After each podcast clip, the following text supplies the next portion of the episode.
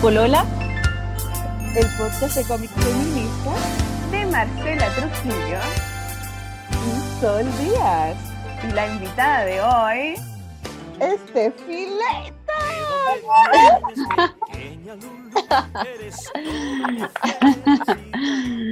Oye, que aplaudan, aplaudan. Bravo, bravo. Estamos aquí con todo el público. Yo siento como que ya tuve una, una polola con la Steffi. ¿Por qué? Tuvimos, ¿cierto? En tu sí, taller. Tuvimos, sí, porque, porque nosotros, yo la, yo la llamé para que me diera consejos. Ah, ¿verdad? ¿Qué me contaste? fue a mi taller y yo, y yo como que la entrevisté como que si estuviéramos en la polola, pero sin, sin cachar, como que fue automático. Oye, pero es cierto. Ayer me acordaba y decía, pero sí, ella me ha contado tantas cosas, pero fue por eso. Tengo como seteado en la polola en la cabeza. Oye, pero sí, de hecho. de nuevo, no, Steffi, yo quiero saberla. Bueno, pero me acuerdo ese día que yo fui a ver a la Maliki por otra cosa y terminé contando mi vida y yo decía, ¿por qué? ¿En qué, en qué momento llegamos a esto? Y ahora entiendo todo. sí. Es que me, no lo puedo evitar, qué terrible. Ay, qué bien. Oye, Steffi, qué bueno que hayas aceptado nuestra invitación. Ah, yo feliz, chiquilla, yo admiro mucho su trabajo, así que encantada de, esta conversación. Además que tengo ahí un... Em, me invitaron antes a, la portada de la Brígida, que también eso está fue muy emocionante para mí. Así que invítenme a lo que quieran. Te vamos a invitar más loca. Soy parte de la pandilla ya. Te vamos a invitar a la Brígida de nuevo, pero después, en un rato más. Sí, estamos, volviendo a invitar a Brígida. Sí, ah, a todas. A todas las chiquillas, que ahora, ahora podemos retribuir un poquito con plata, así que estamos haciendo un. Ah. Estamos haciendo Entonces vamos a reinvitar a todas las chilenas. Porque las Ay, qué bien. Porque Brígida ayuda a las brígidas, pues loca. Eso. ¿Y qué? Pues, ¿Se ganaron un financiamiento o algo así? Sí, el año pasado. El, Fondo Libro. Mm. Felicitaciones, qué bueno. Sí, gracias. La Pati. La Pati. Santa Pati Aguilera, Santa Pati Brígida. La Pati, la Pati y la Isa son, son las que hacen todas las cosas como... Importantes. Eh, importantes, complejas. Como gestión, eso, o sea... Sí, todo lo importante. Sacan las cuentas. Eh, Distribuyen las tareas. Sí, no, ellas, ellas son como... El cerebro. estructura, sí, sí. Nosotras somos el par de hueones. el poto y las tetas son nosotras. Rico para tocar y mover. Oye, ya basta. Hablemos de Steffi. Son divertidas. Bueno, yo quería contarles que esa vez que invité a la Steffi es porque ella es una gran muralista. Oye, es nuestra primera invitada muralista. Eh, sí, y, y, además quiero decir que a mí la Steffi me la recomendó la Sol.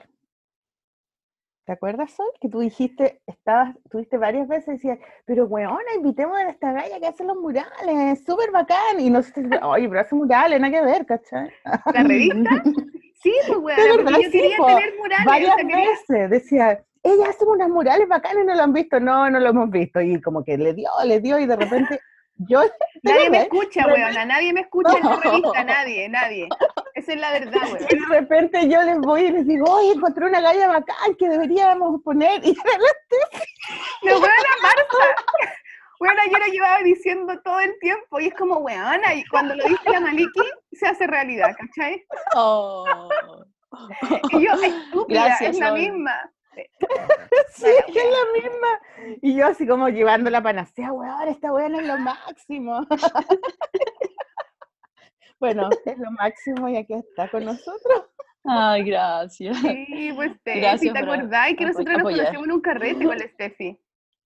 Y ah, conocimos hace años en un carrete, ¿verdad? ¿Te acordás o no? Hace mucho tiempo. Me acuerdo, en la Plaza Brasil. En la Plaza Brasil. Yo fui como... Al puro yo no estaba invitada. sí, fui al feo fuiste al peo y nos pusimos a conversar y, y tú me decías, weón, ahora vamos a pintar tu tía y de viaje, parece. de hecho, ahí empecé mi viaje por Latinoamérica. Sí, como que Ah, te te vi iba a justo de antes. viaje. Y me decía, Sí, ahí, 2013. pintemos juntas y la weá, yo, ñe, ñe. puta la weá, sabes que siempre me han invitado a pintar los muros y nunca, nunca me he atrevido a hacerlo. Voy a De aprovechar de pintarme ya que están hablando ustedes dos. Hablen nomás. Ay, si todavía no De- sacar las fotos. Oye, de hecho, Sol, me acuerdo esa vez que también tú me habías dicho, siempre me invitan, y, Sí. pero ahora sí, ahora sí pintemos. Y bueno, yo me fui de viaje y ya han Sí, pues pasado un montón de años. Después nos volvimos a encontrar, ¿te acordáis? En una pega. En una pega, no. Sí, no, no en una weá acuerdo, donde tú estabas pintando a la orilla del Mapocho. Pero nos encontramos en una pega y después tú me dijiste, bueno, voy a estar pintando en Ah. este lado. ¿Te acordáis de una weá como de yo opino? No. Eh, que había que hacer Ah, como, sí. como por Usa tu causas. poder. Esa weá. Sí, Usa tu poder. ¿verdad? Tu poder, sí. esa. Era un poco así. Sí, era similar. Ahí tú estabas, ah, estabas pintando, pero aparte, por un festival grande de muralistas. Y estabas Sí. pintando a la orilla del Mapocho. O sea, por dentro. Estábamos pintando por dentro, fue la media experiencia esa. Sí, Vivir Santiago desde otra perspectiva. Además que bacán, río. sí, meterse dentro del río, sabes que a mí de chica siempre me ha encantado el río Mapocho, me encanta pasar por ahí, me, me gusta el río, aunque esté cochino, hediondo, me da lo mismo, me encanta el Mapocho. Y encuentro tan bacán, para mí es como un sueño meterme adentro, o sea, como entrar, bajar. ¿Por sí, dónde bajan? increíble. Por Salvador hay una, un acceso que está cerrado, pero que eh, abren a veces. Y, pero sí, es toda Ah, una eso. experiencia. Yo también me gusta el río y nunca me había, nunca había entrado ni lo había pensado. Y otra onda, sí. De hecho, el río no está sucio ni hediondo. Nosotros me acuerdo que hasta metíamos los pies porque hacía tanto calor. Sí, pues hacía calor, yo me acuerdo que era Sí, época po. verano. Y metía ahí las Claro, palitas de palo. Sí, sí, todos. Es café por, porque Sí, trae por tierra y escombros, pero ya no hay eh, aguas sucias. No está sucio, claro, es café por el No. color de la tierra nomás, ¿cachai? Pero no, es, Sí, no está sucio el Mapocho, hace harto tiempo que no está sucio, de hecho.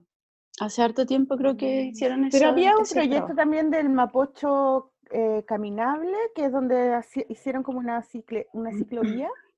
Sí. Hay una ciclovía, No sé, pero no Hay una, hay una ciclovía que está ahí, que Mm. como en un tramo, no sé desde dónde, creo que desde la estación Mapocho hasta como Salvador, puede ser. No, yo creo que más para Y, eh, arriba. Más para arriba, no, no, que- sí, ¿o después, no? no, hasta donde nosotros pintamos, desaparecía, hasta llegaba la ciclovía. Entonces ahí ponen una rampa para cuando abren el acceso, en los veranos. Pero Claro, yo nunca he, he pasado en bici por ahí, solo esa experiencia de pintar. Oye, qué ganas de pasar. Pero weón. adentro del río se escucha el río, se escucha el viento y no se escucha la ciudad. Es muy que loco. Debe ser la raja, weón, qué bacán. Porque tiene Sí. unas paredes de piedra heavy, entonces como Sí, que po. está Claro, pero es profundo, hoyo, po. entonces no alcanzáis a escuchar más que el viento que trae el, el- el trayecto del río, entonces es súper bonito. Es lindo, weón, y sabes que se nos olvida tanto que Santiago tiene río, que encuentro que es tan Mm. maravilloso. Sí, además tiene cordillera, pero como no se ve. Bueno, pero cuando ahora se ve. bien, Sí, po, No, hoy Qué día- hermosa. Sí. Es tan preciosa la cordillera, weón, sí es Yo no tengo, yo no tengo vista a la cordillera. Yo tampoco. A la calle. Ahora lo, la- ahora lo lamento. Como que me gusta mi casa y mi vista porque veo cielo, pero ahora que ha, ha llovido y la cordillera estaba increíble así, No, pero yo menos una mirar. ventana para allá. Sí. Sí. Oye, eh, yo me acuerdo una vez que, mm, que, que supe de ti, Steffi, por tu hermana. La Denise. La Denise es eh, periodista de cultura y, mm, y ella tiene además, antes de que tuviera su página propia, Mm. eh, ¿cómo se llama su página propia? Sour Magazine. Lemon, iba a decir yo. Sour Magazine. Lemon Magazine. Sour Magazine, ya. Antes de eso, ella trabajó harto tiempo en, no sé, en algo como Publimetro o algo así, eh, como Eh, se llamaba Belelú. Belelú. Bueno, sí, de- y entre- hizo hartas cosas con nosotras también. ¿no? Entre, bueno, a mí me, entrevis- me ha entrevistado varias veces. Y, y en una de las entrevistas fue cuando ella me fue a ver al Mavi y yo estaba haciendo el mural. ¿Te acuerdas? Ah, me acuerdo que me llegaron unos. WhatsApp ahí. Claro. Entonces ella, eh, yo estaba ahí y yo tenía que hacer el achurado. era un mural de un cómic gigante, como de 5 metros, de 6 metros, no sé, era una hueá muy grande, y estaba con toda mi alumna y con eh, andamio y todo, y había que hacer el achurado, estaba todo listo, pero no sabía cómo porque con el pincel no me resultaba, ¿cachai? Y al final ella llega a entrevistarnos y yo le digo, puta, no, me parece que voy a tener que comprar como un gris y pintar con gris porque no, no me resulta. Y, y la Denise dice, oye, pero si mi, hermana es muralista y ella usa unos plumones de, de, acrílico y los compra ahí donde hay un gallo que es amigo de ella y todo. Bueno, me llevó, me, me pasaron los acrílicos de como gratis, ¿cachai? Ay, qué bacán. ¿Quién publicidad. Mota. ¿Quién es? ¿Dónde? Mota. Mota, que es, una tienda que, bueno, no sé cómo estarán ahora, pero, pero para el estallido les, les, les, rompieron la, la, ah, ¿verdad? entrada, les entraron les saquearon un poco. sí, sí. Y, pero después volvieron o no sé si un poco, no sé. Es una tienda chiquitita que hace materiales. Y ahí ella, bueno, pude hacer el achurado y fue bacán, pero ella me habló de ti como, yo le pregunté de, de, copuchenta que soy y me dijo que cada vez que tú terminabas, dijo, cada vez que mi hermana termina un mural, queda para la cagada como físicamente y yo siempre la mm. cuido, me dijo.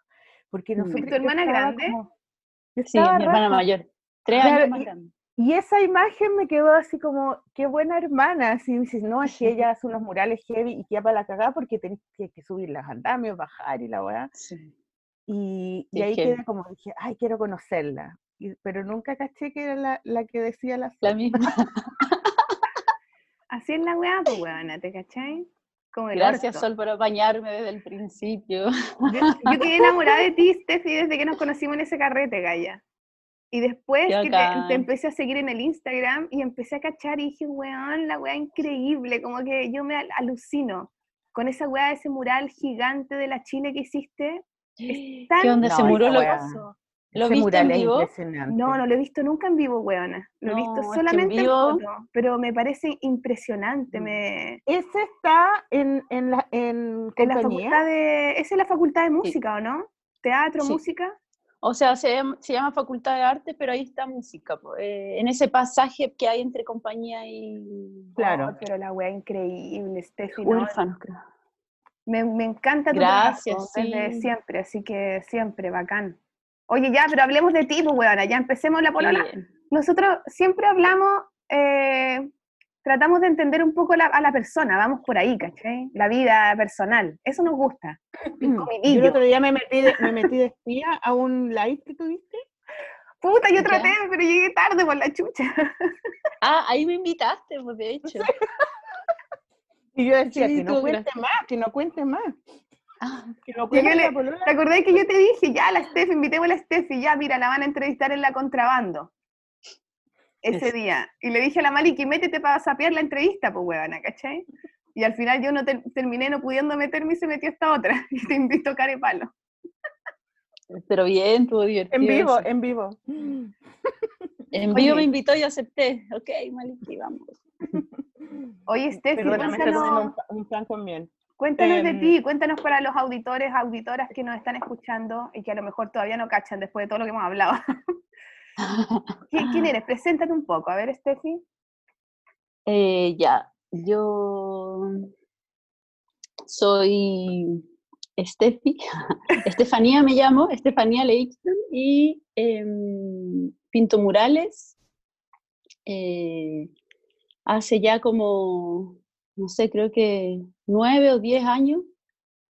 Y ha sido todo un, cambio en mi vida, encontrarme con la pintura, porque nunca lo pensé, no, nunca no estudié pintura, no... Eh, como que la pintura me, encontró a mí, es muy loco eso.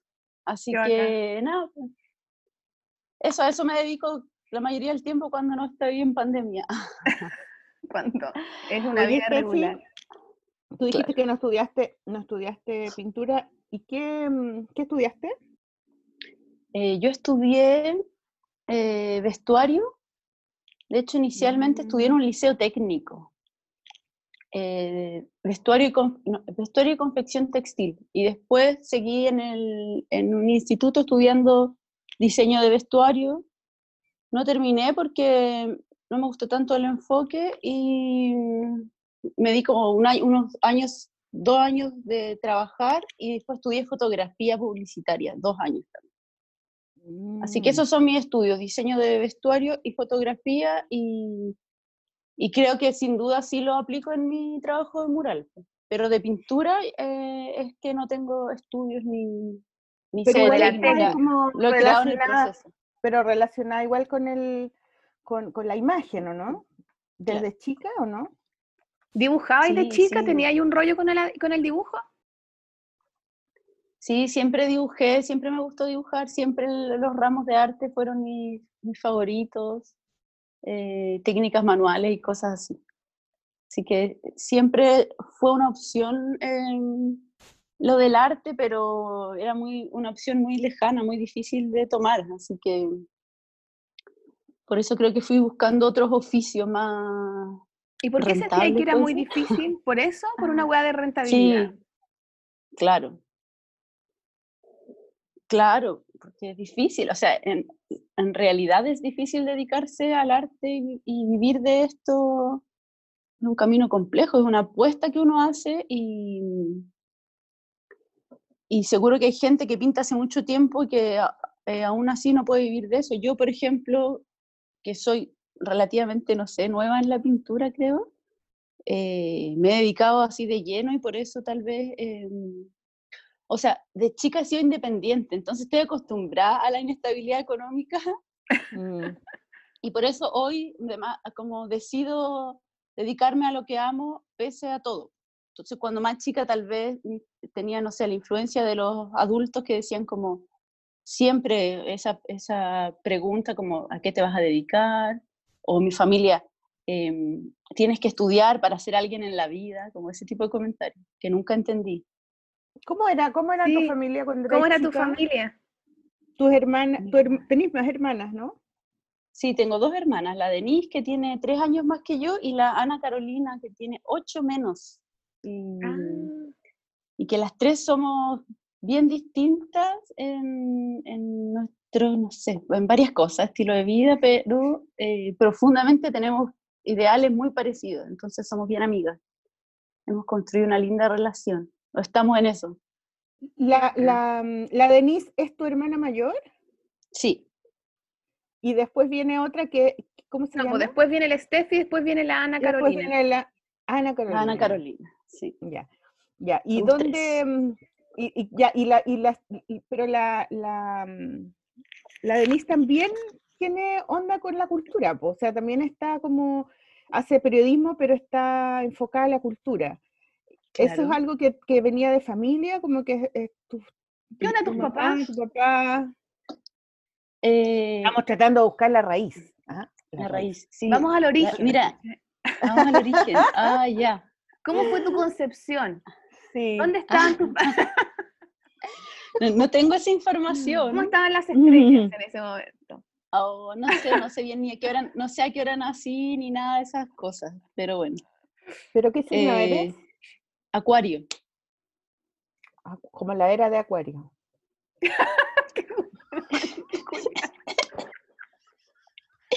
Como los caballeros del acuario. sí, Mira, soy, soy acuario. que preguntarle a la mía astral, que también estuvo. Sí, mi astral, así como en un WhatsApp, ya dino, ¿qué onda acuario? ah, claro. No, yo he tenido hartos amigos acuarios, ¿eh? son un poco locos los acuarios. Sí, como, así como etéreo, se supone. Son de aire. de aire. Ya, listo, nuestra... nuestro análisis astrológico súper bacán que hicimos. Oh, ya, a ver, pero no, sé, no sé por dónde empezar. Pero bueno. En tu pues, infancia, anda para atrás, tu familia, cuando eres chica. Sí, ¿cómo son tus papás? ¿Qué hacen tus papás? ¿Cómo se llaman? Eh, ya mis papás se llaman, eh, mi mamá se llama Ana y mi papá Oscar. Y em, Sí, eh, no, sé si se dedicaban especialmente al arte o había una, apreciación por el arte, pero sí eh, tengo como el ejemplo de ellos de, por ejemplo, mi papá es, muy apasionado por em, la hípica, las carreras de caballo. Es una pasión que, yo, oh. que yo no comparto, pero que sin duda tengo el, el, el, el ejemplo de la vida entera de seguir una pasión, estudiar una pasión y cómo vivirla y, claro, que eso de apasionarse por las cosas. Mi papá lo vive así la, la hípica. ¿Y qué va a las carreras, va a apostar, toda la weá? ¿Apuesta? ¿O, es, ¿O, es, amigo de los, de los, de los jinetes? Eh, sí, lo que pasa es que mm, no es una pasión solo de él, es de toda su familia, desde mi abuelo, mis tíos, y uno de mis tíos, que es el hermano mayor, fue jinete muy ah, importante y reconocido en, en, en, Chile y en Latinoamérica em, ah. hace muchos años. Entonces, ¿Y era chiquitito? Se supone que era chiquitito. Ah, son chicos y flacos como los que andan en bici también.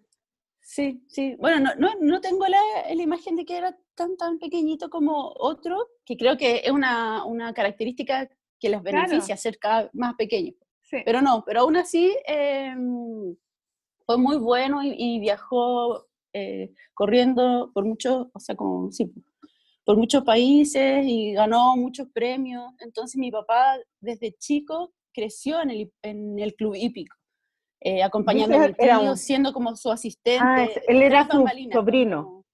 Ah, qué su hermano. Ah, su hermano, ya. Sí, su, hermano, mayor era el jinete. Ya, perfecto.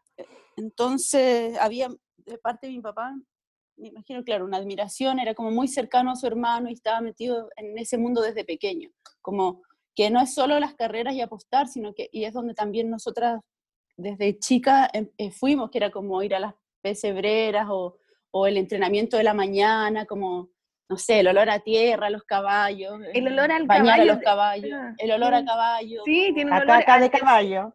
No, y el sudor, el sudor a caballo. El sudor del pelo a caballo. ¿Y a ti te gustaba el de chica? Sí, sí, sí. Sí, eso me gustaba mucho. De hecho, por, hecho, por eso, sí, de chica nosotras eh, en el mismo club hípico o en la playa cuando había caballos, o sea, siempre que hubiese un caballo nosotras nos subíamos al caballo. En el campo, cuando íbamos donde algunos familiares, siempre mi papá nos acercó al caballo. Yo creo que él quería que fuéramos jinetas, pero... Pero no, ni una es muy deportista. Y no llegó hasta comprarles como botas y como ropa de para que, así como de regalo de Navidad. Miren, un regalo. No, no.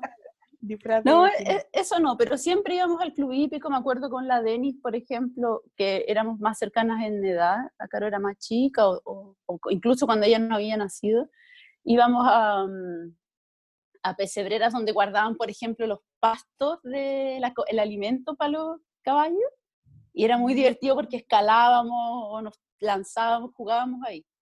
Y nada, pues siempre... Sí. un poco. Un poco, tengo ahí unos ah, recuerdos de... Heidi hacía eso, dormía en pasto de, mm. Mira, yo la única imagen es que tengo esos pastizales típicos en las películas donde agarran ahí. Ah, sí, también.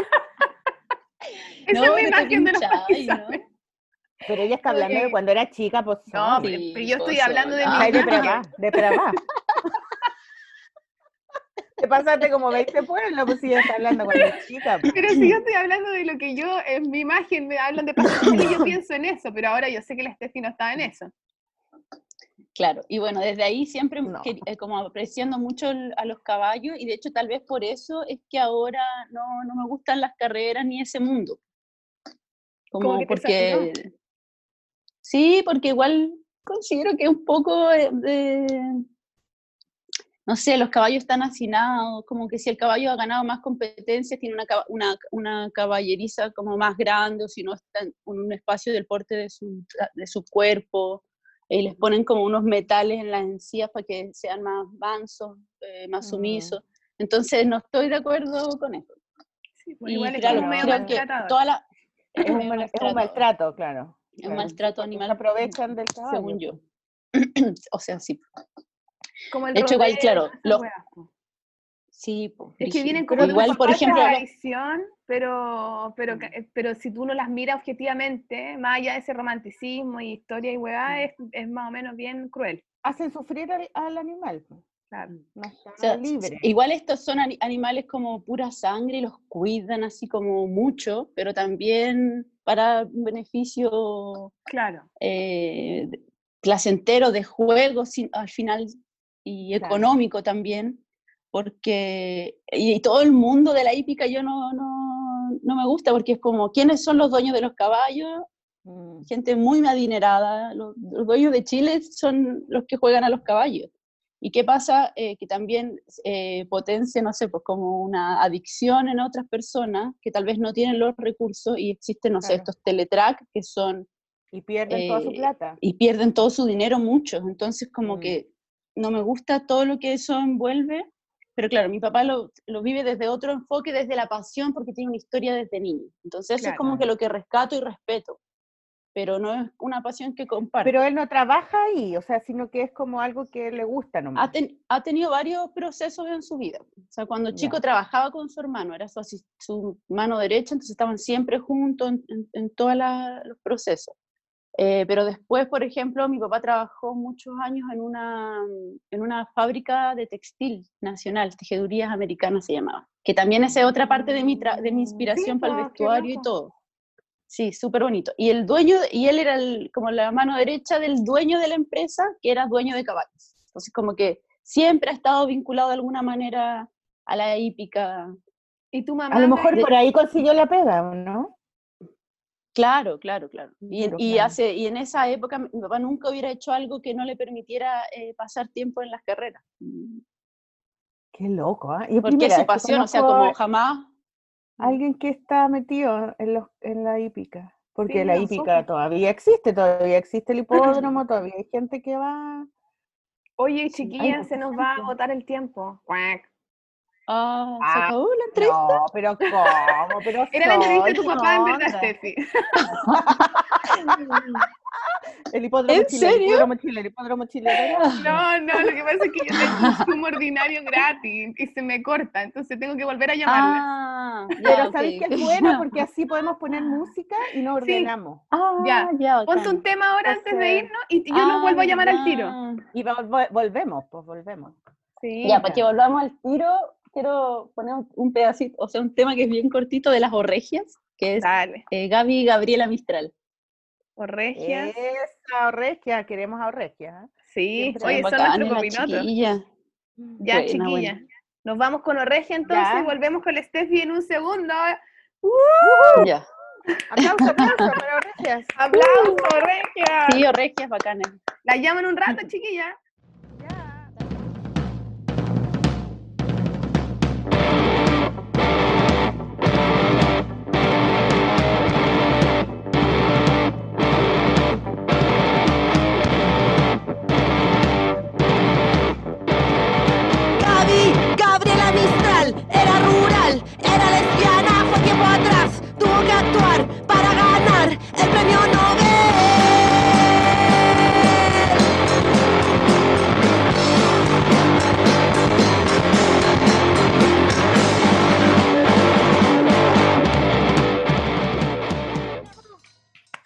Bravo, bravo, bravo. Uh.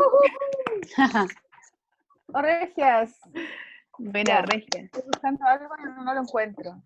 Ya, filo, no importa. Ya, oye, Gaya, estamos. Eh, me acordé de una hueá súper ridícula, nada que ver. Pero, mm, ¿te acuerdas que había un personaje de 31 minutos que jugaba a los caballos? Oh, parece, no me acuerdo. No, ¿cuál? No sé. Ese rojo, po. ¿O no? Uno que tenía, que sus perros se llamaban como caballos. Ah, es rojo, es como un perro, es, un, como un perro chihuahua. Ah, no, pero había uno que iba los, que apostaba a los caballos y que se gastaba la plata de la Navidad en, apostar a los caballos, ¿te acordás? Ah, el bodoque. No. Bodoque, sí. ¿No te acordáis? Bodoque. No Bodoque apostaba a los caballos. Era, ha sido la, a las carreras. Nada que ver, es una, un dato. Sí, hay un piano, loco. Pero igual, pero esto igual es freak ese mundo, yo encuentro. Igual es freak el mundo esta y la, y la realidad que hay atrás de los que, de los que no tienen nada que perder. O sea, real no pierden versus los que apuestan como un juego. Es muy loco, a mí no, no, la verdad. ¿Y esa plata para va? La plata de los que pierden. ¿Qué? ¿De quién pasa? ¿Para quién va esa plata? ¿La plata de los que pierden la plata de los caballos? ¿Quién gana? Va para los que ganan. Para los dueños de los caballos. O los dueños de los, dueños de los caballos y la gente que apuesta y que gana. O sea, si se pierden uno, ganan otro. ¿Y qué onda tu mamá? ¿Qué? ¿Y tu mamá?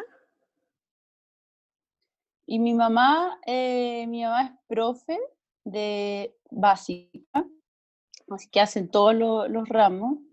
Y mi mamá siempre ha sido muy buena para hacer cosas manuales, como que, como que siempre le, ocupaba haciendo un montón de, de, pequeñas cositas como, no sé, me acuerdo que hacía como eh, tarjetería o soft o distintas cosas, siempre cosas diferentes. Entonces creo que también de ahí saqué ahí la, la habilidad, porque lo que ella hacía también yo lo hacía. Ella estaba haciendo algo yo, ah, quiero también.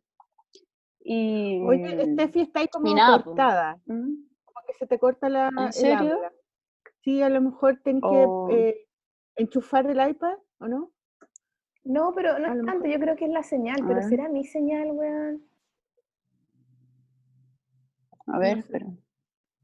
Porque tiene, porque la imagen también se le corta. ¿O tú lo ves eso, no, Sol? Sí, como así, pero yo no sé si es porque yo tengo mala señal o porque ella. No, no ella, ella. Ah. Ya, ya, no, ahí me, ahí me como que actualicé la conexión. Ya, eso. ¿Cómo, me ven? Ahí actualicé la conexión. No, no, te, vemos, pero te escuchamos. ¿Ahí? Tampoco te veo, ahí, ahí sí. Ahí sí, ahí sí. Ahí volví. Ya. ya. Entonces ella era profe y trabajaba de profe en un colegio. Y trabajaba de profe en un colegio em, todo el día, así como jornada completa. Entonces se iba muy temprano a trabajar y llegaba muy en la tarde, súper cansada de estar como con 45 y niños en cada curso que le tocaba. Igual es heavy la vida de, de profe con esas condiciones. Y Así que nada, pues trabajó muchos años de profe y, y lo que digo es que paralelamente siempre estaba haciendo cosas. Y como les contaba antes, también mi papá trabajó en una, en una fábrica textil, o sea, eh, trabajaba como, como que con el dueño, no, no estaba metido en, en, haciendo el textil, pero también eso era un mundo increíble y me acuerdo que compraba telas, mi papá nos traía telas a la casa y mi mamá nos hacía vestidos y ropa y, zapatos y pantalones, no sé. Así que, claro, aparte de ser profe, siempre estaba haciendo manualidades. ¿Tu hermana chica también hacía cosas de, como dibujaba o algo así? Mi hermana chica es tatuadora y es ah. seca. O sea, igual todas muy relacionadas con la cultura, las artes Sí. la imagen. Sí, qué bueno. Claro, pero, pero viste que es como desde, desde una, o sea, como no desde que nos impusieron el arte o la cultura, sino que desde el quehacer cotidiano de mi, de mi padre, nosotras, sí, pues, entonces nos vimos como cautivadas por eso y, y, y, no lo quisimos dejar. Pero sí, pues la, la Caro, que es la más chica, eh, hace tatuajes y de hecho como que se dedica eh, de, muy, de muy chica, ella lleva como, ella tiene 23 y lleva como, no sé, 6 o 7 años tatuando y como tiene un estilo muy característico y es como conocida y tiene sus seguidores, entonces... ¿Y cómo se llama en Instagram ella? Se llama Rana Caloría Inc. Rana Caloría Inc. Para los que se quieren tatuar. estilo con el apellido, ella nada, nada, nada con el apellido. No, y su nombre. Oye, pero es súper chica. Es, como. Chica. Es chica, sí. Sí, súper trabajólica.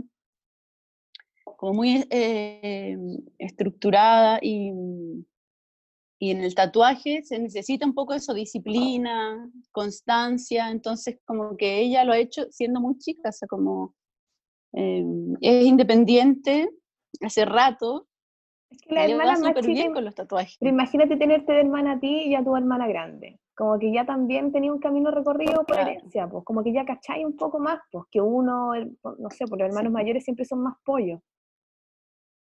Sí. Mm. ¿y cómo fue que, que mm, tú, cómo fue que elegiste lo que querías estudiar, por ejemplo? No sé, eh, o, estamos muy adelantadas. No, yo quiero, yo quiero saber cómo te encontró la pintura.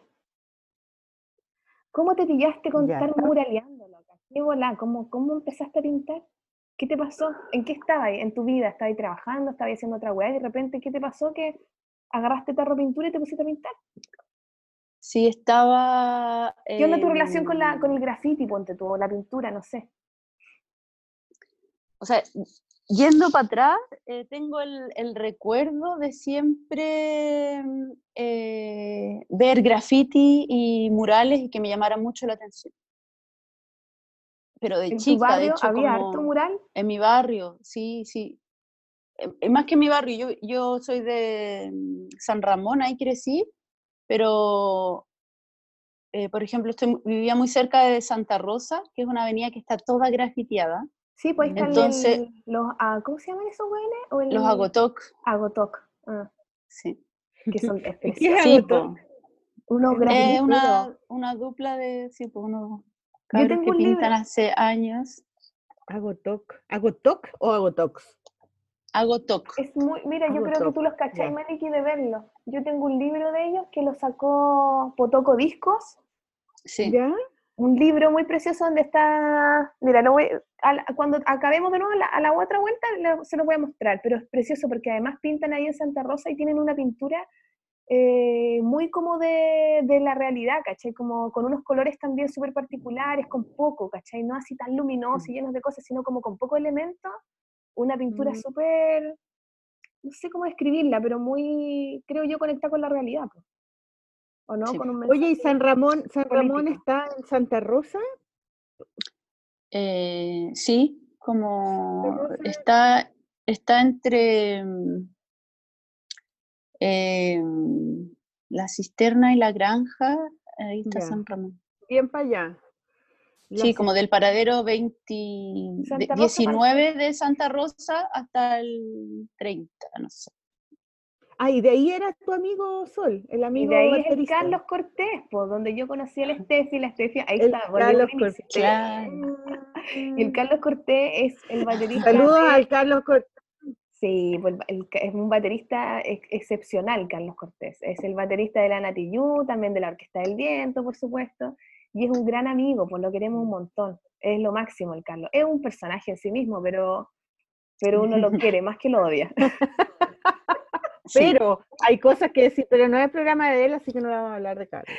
Bueno, le mandamos un saludo a Carlos Cortés y, y la Steffi me estaba contando que ellos eran vecinos, pues, y que la familia Cortés es un referente cultural allá en San Ramón súper importante.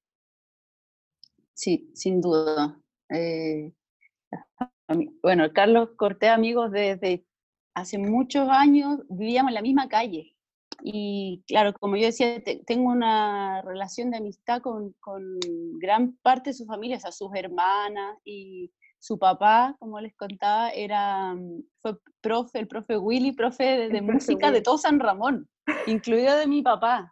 Oh. Entonces, de verdad que son un referente cultural, musical, eh, para el barrio completo como el orgullo del barrio. o sea que toda la familia esa era música, o sea, músicos, todos. Sí, bueno, y la chiquilla, el Carlos tiene, tiene dos hermanas, porque mm, más artistas. Más grandes. visuales, como... Y de hecho el Carlos dibuja Una grande y una, el Carlos el del medio. Oye, y el Carlos dibuja bien. ¿Qué? Sí, es bueno para dibujar, dibuja súper bien. Yo no he visto sus dibujos. A mí pero, que me ve dibujando me hace unos dibujos y dibuja bien. Gran música. Sí, sí, ahora me decía que en pandemia ha estado ahí eh, dibujando arte. Así que bacán. Pero sí, por eso también, de hecho la familia Cortés también es un referente para mí, pues como las primeras eh, personas que se dedicaban al arte y a vivir de esto y apasionados por, por eso, como normalmente de chica yo, mi familia, como un trabajo tradicional y una vida tradicional, y ahí los cortes tenían una vida no tradicional, sino con muy apasionada y, muy diversa. Entonces, apenas los conocí, me hice muy amiga de todos y, y en esa época yo no, no, me dedicaba a pintar. Así que sí me abrieron un... ¿Te dedicaba ¿Y qué hacía ahí? Yo, eh, vestuario, vestuario. Yo cuando... Yo estudié en un colegio de monjas cuando chica y, quedé chata en algún momento como harta de las monjas y el sistema y, el sistema educacional y bueno, muchas cosas. Y me enteré que, había, que existían colegios artísticos tarde, como en segundo medio. Entonces, cuando supe que existían y fui a averiguar, nadie me recibía a esas alturas. Entonces ahí me puse a investigar y caché que existían liceos técnicos. Yo tampoco sabía eso. Y que podía ir a estudiar alguna especialidad. Entonces me puse a buscar y la especialidad que tenía que ver más como conmigo era vestuario y confección textil, así se llamaba. Y por decisión propia de estar en un colegio científico humanista me cambié a un liceo técnico y, fue bacán porque había el tremendo taller, eh, eh, aparte de las clases, eh, o sea, como que habían muchas clases de especialidad, que eran dibujo, o hacer moldes, o coser, cortar. Entonces fue bacán, lo pasé muy bien ahí, le tengo mucho cariño a ese colegio. De hecho, después hice clase, fui profe, jefe de un cuarto medio.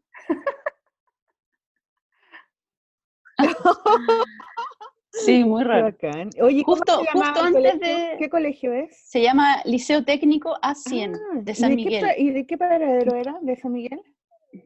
Queda justo en la salida del metro Luvial, como un colegio, hay un liceo que está justo saliendo del metro. El ah, paradero, no sé, no sé bien el paradero, no me acuerdo. Sí, de San Miguel. Ah, bueno, ese liceo, que tiene muchos años y de hecho fue bacán estudiar ahí y sin querer después me terminé haciendo unos talleres extra programáticos. Yo cuando tenía como 22. ¡Oh, terrible! O 23. Chica. Oye, entonces, ¿en ese tiempo tú pensabas que iba a hacer ropa, que iba a trabajar en eso? ¿O no tenía sí. sí. Sí, sí, eh, porque apenas me, me, metí a estudiar, caché que era un, oficio que es súper práctico y apenas empecé, empecé eh, me puse como a aceptar trabajos, como gente que me decía, oh, tú estudias vestuario y me podía hacer. De hecho, tengo una, una prima que, eh, como la pareja de un primo en realidad, que, que, quiero mucho, la Mariana, que ella al tiro me empezó a hacer como pedidos, como que confió en que siento que fue un gran apoyo también. Como ah, eh, me podía hacer un pantalón o hacer, y ella súper creativa me pedía hacer cosas eh, difíciles, diferentes, y yo estaba recién empezando y no sabía, pero yo decía, bueno, y lo intentaba y me equivocaba y era súper frustrante, pero lo lograba. Entonces avancé más rápido que otras que hacían solo las tareas del colegio. Yo hacía, me puse a trabajar de inmediato. Entonces siempre pensé que me iba a dedicar a eso porque, porque me daba dinero para vivir. Y, o sea, desde que me puse a estudiar me, eh, fui independiente. Y, y yo pensé que me iba a dedicar a eso, de hecho cuando salí del colegio me puse a estudiar diseño de vestuario y, mm. y, el primer año fue súper bacán porque era bien creativo, taller creativo me encantó, pero eso duró una, un, un, año creo, o dos, dos años, claro, cuatro semestres. Y después no era tan creativo, era más como hacer una colección y el marketing y como otras cosas que en realidad no me interesaban porque yo era creativa. Entonces ahí me salí y de hecho en el, en el colegio me acuerdo haber, en, en el instituto hacía ayudantías, como, como que estaba más... Estaba pensando más, allá, pues. Ya sabía varias cosas, sí. Entonces como que me, no, me aburrían en, algunas clases porque enseñaban cosas básicas, porque las chiquillas que habían estudiado, o sea, que estaban estudiando en un instituto diseño de vestuario, no sabían, muchas no sabían que existía un liceo técnico, donde podía estudiar el, el mismo oficio, pero claro, como más mano de obra. ¿Y qué bola? ¿Y qué Así que, nada, pues me, me, salí de estudiar y seguí siendo independiente, como haciendo trabajos a pedido, haciendo mis propios diseños. ¿Qué hacías y... ¿Cuáles eran tus, tus hits de ropa o de cosas eh, eh, cosidas? Mira, yo hacía de todo. O sea, desde, desde ropa interior hasta chaquetas de invierno, así como... Me gustaba mucho. Me, acuerdo que mis amigas del, del instituto, sí, mis amigas de cuando estudiaba vestuario me pusieron como un apodo, Steffi Hendrix. Me decían como eh, Jimi Hendrix con la guitarra y la Steffi con la máquina. me encanta ese apodo. Sí, hacía de todo. La maestra de la aguja, loca. Oye, ¿y qué estilo te gustaba? Sí, yo ¿Cuál era la, onda de ropa que te gustaba? Es que me quiero hacer una idea más, eh, de imagen. Eh, bueno, hacía trabajos a pedido, entonces que eran grandes desafíos porque lo que me pedías lo podía eh, hacer tal, cual como tú lo querías, ¿cachai? Esa era una de mis líneas. Después hacía como diseño de autor, que era como ropa que siempre me quedaba buena a mí, cosas que me gustaban a mí, que, que no era tan, tan bueno para el, nunca había sido muy buena para el negocio, entonces como que solo diseñaba cosas que me gustaban. Y me acuerdo un tiempo me especialicé, por ejemplo, en hacer como jeans a medida, entonces como que hartas chiquillas cacharon que podía hacer un jeans así que les quedara bueno, entonces también me especialicé en eso. Y mm. después, em, por esas cosas de la vida, eh, conocí a, un amigo, un gran amigo, el Antonio Caleidoscopista, no sé si lo conocen. No. ¿No? Bueno, un gran personaje. El que está como en esas obras ah, de teatro del circo, como de... No. ¿No? Ah, con los caleidoscopios. Sí, ¿o no? Como el, hay una obra, como una, un nombre a veces... Y la osa. Ah, sí, pues, la osa Kokoshka. Algo así, sí, sí. Y está ese proyecto de unos amigos de la, de la duenda. Sí, de la duenda. siempre como en la carpa de circo afuera, el, Anto sí, el Antonio está con su caleidoscopio. Sí, yo lo Claro, esa es como una de, sus performances. Sí, pues, pero además, él es el vestuarista de La Pato Gallina y actor de La Pato Gallina. Ah, por eso es tan taquilla, po. Es súper taquilla el Antonio y tiene como que es súper creativo y es vecino acá del barrio, somos amigos hace tiempo, tiene un taller increíble. Entonces me encontré con él, o sea, lo conocí y él me invitó a, cachó que yo cosía, me mandó a hacer algunas cosas, pasé la prueba y, y me invitó a trabajar con la pato gallina y ahí eh, me metí como a trabajar en teatro. Ah, pero te Empecé a hacer vestuario teatral. Sí, pues. Fue mi primera experiencia la Pato Gallina y de ahí trabajé con muchas compañías, fue bacán. Hasta ah, trabajé, súper metida en la trabajé con el Teatro del Silencio, súper metida en el teatro. Y fue bacán porque, porque desde hacer costuras y vestuario a, y, y, yo como con esas ganas de desafíos y de crear cosas, encontrarme con teatro fue súper eh, motivador. Claro. Y, aprender a trabajar en colectivo y, aprender a, solucionar no solo desde la estética, sino que de lo práctico.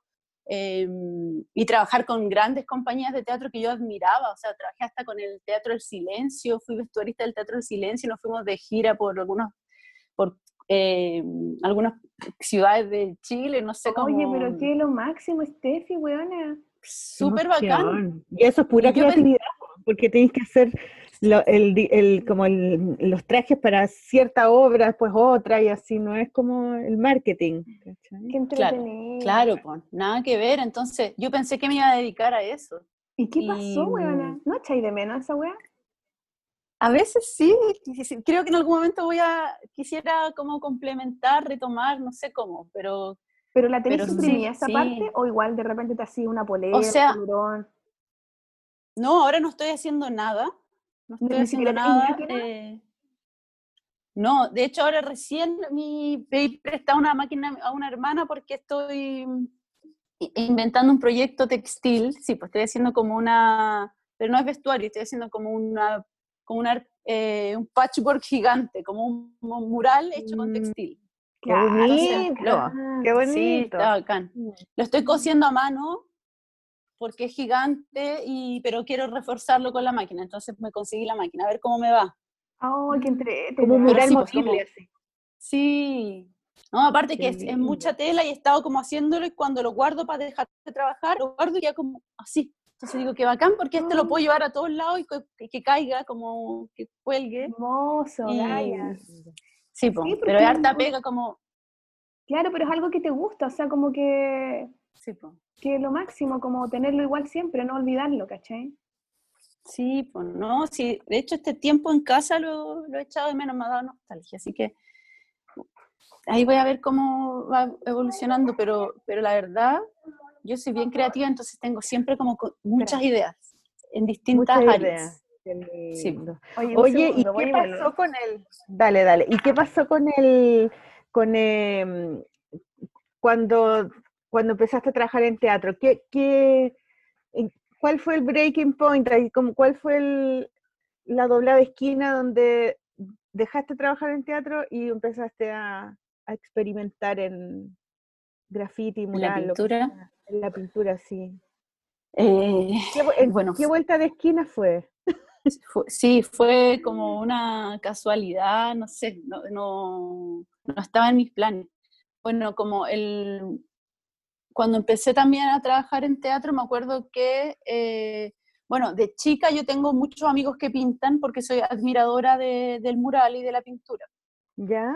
Entonces, con el paso del tiempo fui conociendo gente que pintaba y, y muchos años eh, como acompañando a pintar o, reconociendo la pintura. Entonces, sin darme cuenta, fui como aprendiendo al, al, mirar, mm. como aprendiendo de materiales, de cómo se movían los chiquillos, como, como todo el sistema observándolo. Eh, sí, sin... es la mejor manera de aprender, pues. Claro, y sin, sin, sí, es heavy, estuve como 10 años mirando sin pensar que yo quería pintar. No era mi eran amigos que, que hacían murales en tu barrio o cerca donde trabajaba y dónde? En todos lados, en mi barrio, después me fui a ir a Valpo, amigos de Valpo, después volví a Santiago, amigos de Santiago, como, como, como me gusta mucho y siempre me gustó mucho el graffiti y el mural, cada vez que conocí a alguien que admiraba, que, que admiro como eh, buena onda, empezamos a hablar y, y así me fui haciendo amistades y amistades y amigos de amigos y al final estaba metida en el mundo del mural y del graffiti sin pintar, siendo amiga nomás, como claro, amiga. como mirabas y acompañabas también. Claro, y amigas de la vida, como así hice, amistad con, con pintores. Y nunca pensé en pintar. ¿Y no te invitaban a pintar? ¿O te decían, oye, échame una manito? ¿sí? ¿O no? Perdón. O, o tú no, porque tú hacías cosas para teatro y no más filo. Claro, sí, no, y aparte que yo no, no siempre estaba con, todo el tiempo mirando, como que miraba un rato y después me tenía que ir porque tenía mucho trabajo que hacer. Entonces, mm. como, como no es que estaba solo mirando mucho rato, es como, como sacando el rollo, pero también yo súper ocupada.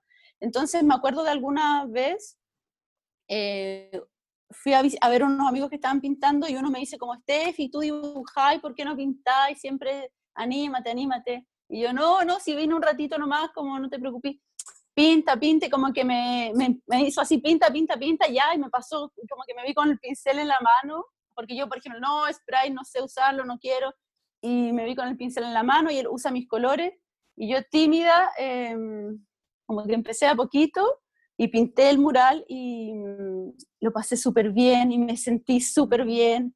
Y, y, como que me, me, gustó como, no, no fue un gran mural ni es mi mejor mural, pero había una, como que pude eh, armar una onda, como que se, me gustó, me gustó, lo pasé súper ah, pero tú ahí pudiste, pintar lo que tú querías o, o estabas ayudando a tu amigo a terminar no, no, no. su mural?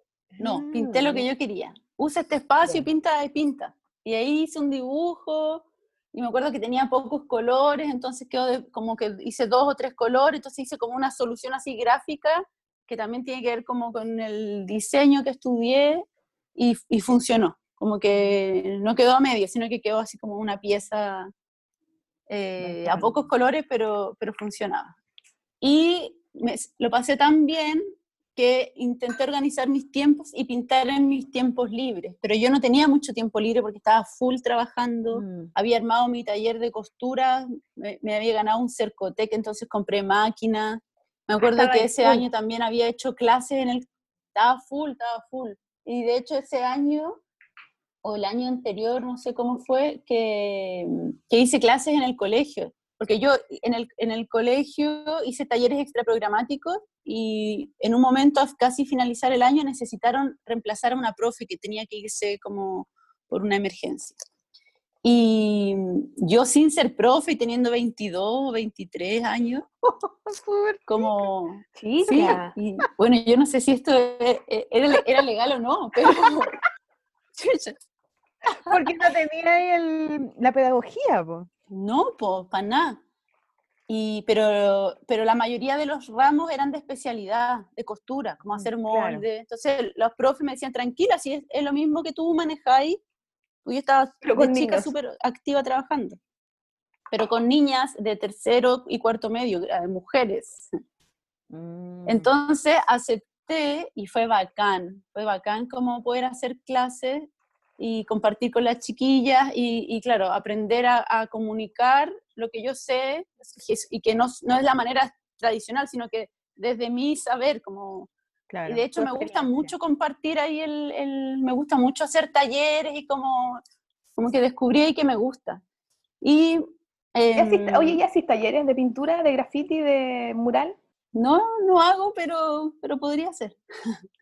Pero a veces hago como pinturas colaborativas, así como que gente me ayude, como que sea lo más cercano. Y es bacán también, me gusta mucho. Me gusta mucho como observar eh, las habilidades de las personas y potenciarlas. Entonces como que ahí... Mm, ahí es bacán me gusta, me gusta que al final del proceso, eh, entre todos, dando lo mejor de cada uno, podemos lograr un resultado, no sé, por uno de mis murales, porque normalmente es eso, como que me ayuden a pintar mi mural pero siento que, que sé observar como el potencial de cada uno, entonces todos se van como sintiendo que aportaron y que descubrieron algo nuevo en sí mismos. Eso lo encuentro súper bacán, poder aportar en eso. Eso Eres una buena directora, eres una buena directora de, de proyectos. Sí, he trabajado con muchas personas y, y, ha funcionado, creo. Oye, Estefi, ¿qué pasó ahí? O sea, hiciste clases, estuviste un año haciendo clases y después, ¿cómo fue que volviste a esa experiencia de pintar? Sí, pues bueno, ahí, ahí, ahí estuve haciendo clases y bueno, paralelo, es que no fue un año entero, fueron como los últimos tres o cuatro meses de un, de un año. Ya. Entonces, en mis tiempos, yo cosía en mis tiempos libres cada, cada dos meses, iba un fin de semana y pintaba un mural. Entre medio empecé a hacer estas clases. Em, de hecho, mi mamá es profe y en el colegio me ofrecieron Em, y ahí fue clave, como que me ofrecieron eh, que a sacar a la pedagogía y ellos hiciera clases paralelamente y que ellos me pagaban, como que me, ayudaban para que yo eh, sacara la pedagogía y siguiera trabajando en el colegio. O sea, buena profe. Sí, pues las chiquillas me querían porque era cercana, pero los papás me miraban así como una niña, la profe. Pero bueno, entonces, era una posibilidad como de, formal de que de, sacar la pedagogía y, tener un trabajo, claro. Como está. que mi familia sí, es tremenda oportunidad.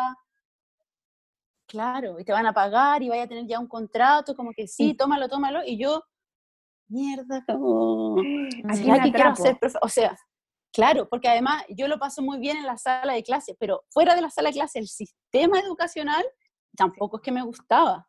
O mm. sea, esas reglas y como las limitaciones y como no ser flexibles con el, individuo, sino que generalizar toda la situación. Y, era como, me voy a atrapar, sí, como que lo paso bien dentro del aula, con las chiquillas dentro del taller, pero todo el sistema me, me, me asfixiaba, ¿cachai? No, la, la, inspectora era como que me, casi que me iba a llamar el apoderado, y yo sentía como, como que no lo, no, no, no, era como volver al colegio como mm. estudiante, que, que, nunca me gustó mucho, siempre tuve, siempre tuve un poco de problema porque, por eso, pues, por, la, por el poder y, sin, sin cuestionarse. sin, claro. Ya, pues entonces ahí eh, fue clave, yo tenía que decidir y ahí, bueno, me gané el proyecto, armé mi taller, de hecho, unas de las estudiantes del, a las que yo le hacía clase hicieron su práctica profesional conmigo en mi taller, entonces estaba full. Y cuando las chiquillas fueron vinieron a trabajar a mi casa, eh, éramos ya, el equipo éramos tres, y empecé como a recibir mucho, bueno, empezó el verano, se acabaron las clases, y empecé a recibir muchos proyectos de teatro, em, de vestuario, yo hacía utilería textil, entonces en algunos proyectos trabajaba haciendo el diseño, en otros solo llevaba a cabo el, diseño de otro, de otro de otra persona. diseñador. Mm. ¿Sí? Entonces empecé a, hacer como este emprendimiento de, vestuario y utilería textil para espectáculos. Entonces hice cosas para cine, para música, para danza, em, de todo. Y trabajaba con la chiquilla aquí en el taller, y trabajaba con un taller externo, y trabajaba con una amiga artista que hacía todo lo que fuera más. O sea, tenía ya toda la red armada, o sea, ya estaba ahí en esa. Tenía todo, y estaba con la propuesta de tu taller. ¿Cómo se llamaba? ¿Tenía nombre no? No, no tenía nombre. y, trabajaba en la casa. sí, ese, ese era el apodo. Hendrix. ya. Entonces estaba a full. O sea, yo jamás pensé que me iba a poner a pintar. No, no, no pasaba, no tenía tiempo para pensar en eso, en ni un momento. Solo cuando tenía un poquito de tiempo, que no era mucho, eh, iba a pintar y, tenía como amigas que dibujaban o amigas que em, les gustaba la pintura y yo, yo, les decía, salgamos a pintar. Y mi amiga, no, si no sé pintar, y yo tampoco, pero intentémoslo. Entonces, eso, como cada dos meses hacía un muro, como muy poquito, como no me dedicaba, entonces no podía evolucionar. Y aparte era como, no me puedo dedicar a esto porque estoy aprendiendo, no lo hago tan bien y tengo, necesito vivir y tengo trabajo, voy a trabajar, como mm. no me voy a dedicar al arte ni a la pintura, solo un, para distraerme. Entonces yo estaba full en el taller con toda esa, con la decisión de, hacer clase y todo, y em, ya llevaba como, como cuatro años trabajando en teatro así full, full, full, como que eh, estaba en pleno desarrollo de un proceso y me invitaban a otro proyecto, entonces comenzaba, nunca tenía un tiempo entre proyecto y proyecto, como que estaba con dos proyectos paralelos, entregaba uno, llegaban dos, estaba con tres proyectos y así como cuatro proyectos, entregaba, recibía, mientras hacía, recibía otros proyectos, así estaba full. Y en un momento... Espera, eh, espera. Se nos acaba el tiempo. ¿Qué? Suspenso. Ah. nos vamos, nos vamos cuando iba a decir lo más importante. Por eso, por eso, quiero que lo dejemos para el próximo bloque. Ya. música, esto es suspenso, cabrón. Esta historia continúa. Una suscripción para la Sol, para Zoom. Puta, sí. Los Patreon de la Polola. Sí, por favor. Oye, después me cuentan por qué se llaman la Polola. Ya, pero tírate una música. Eh, ya, em, a ver qué puede ser. He estado escuchando harto a la Brígida Orquesta. Buena. Desde acá, ¿puede ser? Desde acá. Nombre. Parece la, la Brígida Orquesta, sí, el disco completo quiero escuchar. Ya, la raza. Ya nos vamos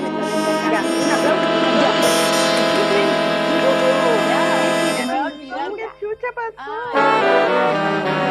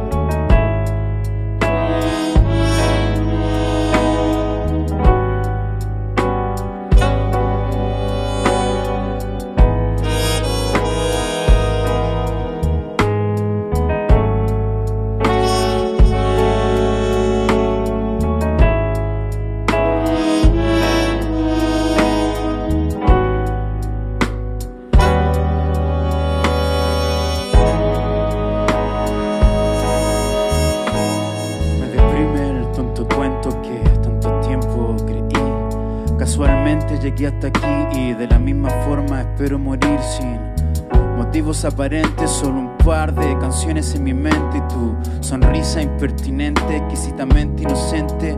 No existe culpa capaz de atarme a su suerte y yo me sumerjo en mares sin sales, profundos humedales, estrechos, fríos, sin lecho. Y es que desde este sombrío rincón veo desecho aquel caparazón añejo. No culpo a ningún dios de este mano buen plan.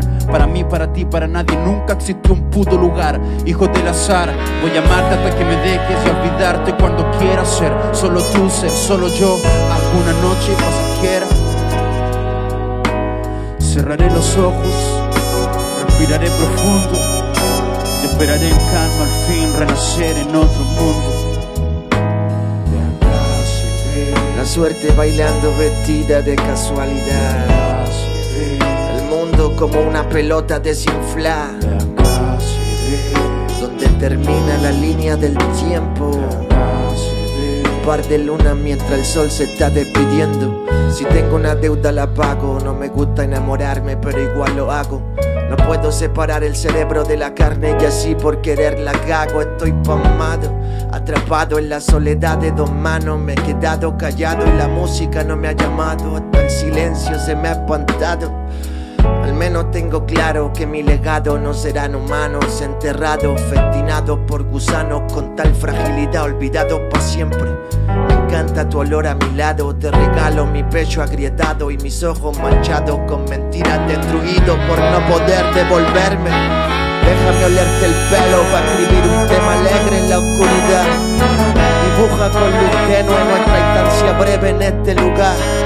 soledad se disfraza de libertad para salir a la calle a asustar, pero mi outfit de sábana blanca fantasmal me protege de cualquier malestar. Tus ojos son pozones verdes tibios para salir a nadar y acampar y reír y vivir y morir de amor total. La vida no tiene sentido, ¿verdad? Contigo me siento tranquilo y ya está. Ya está.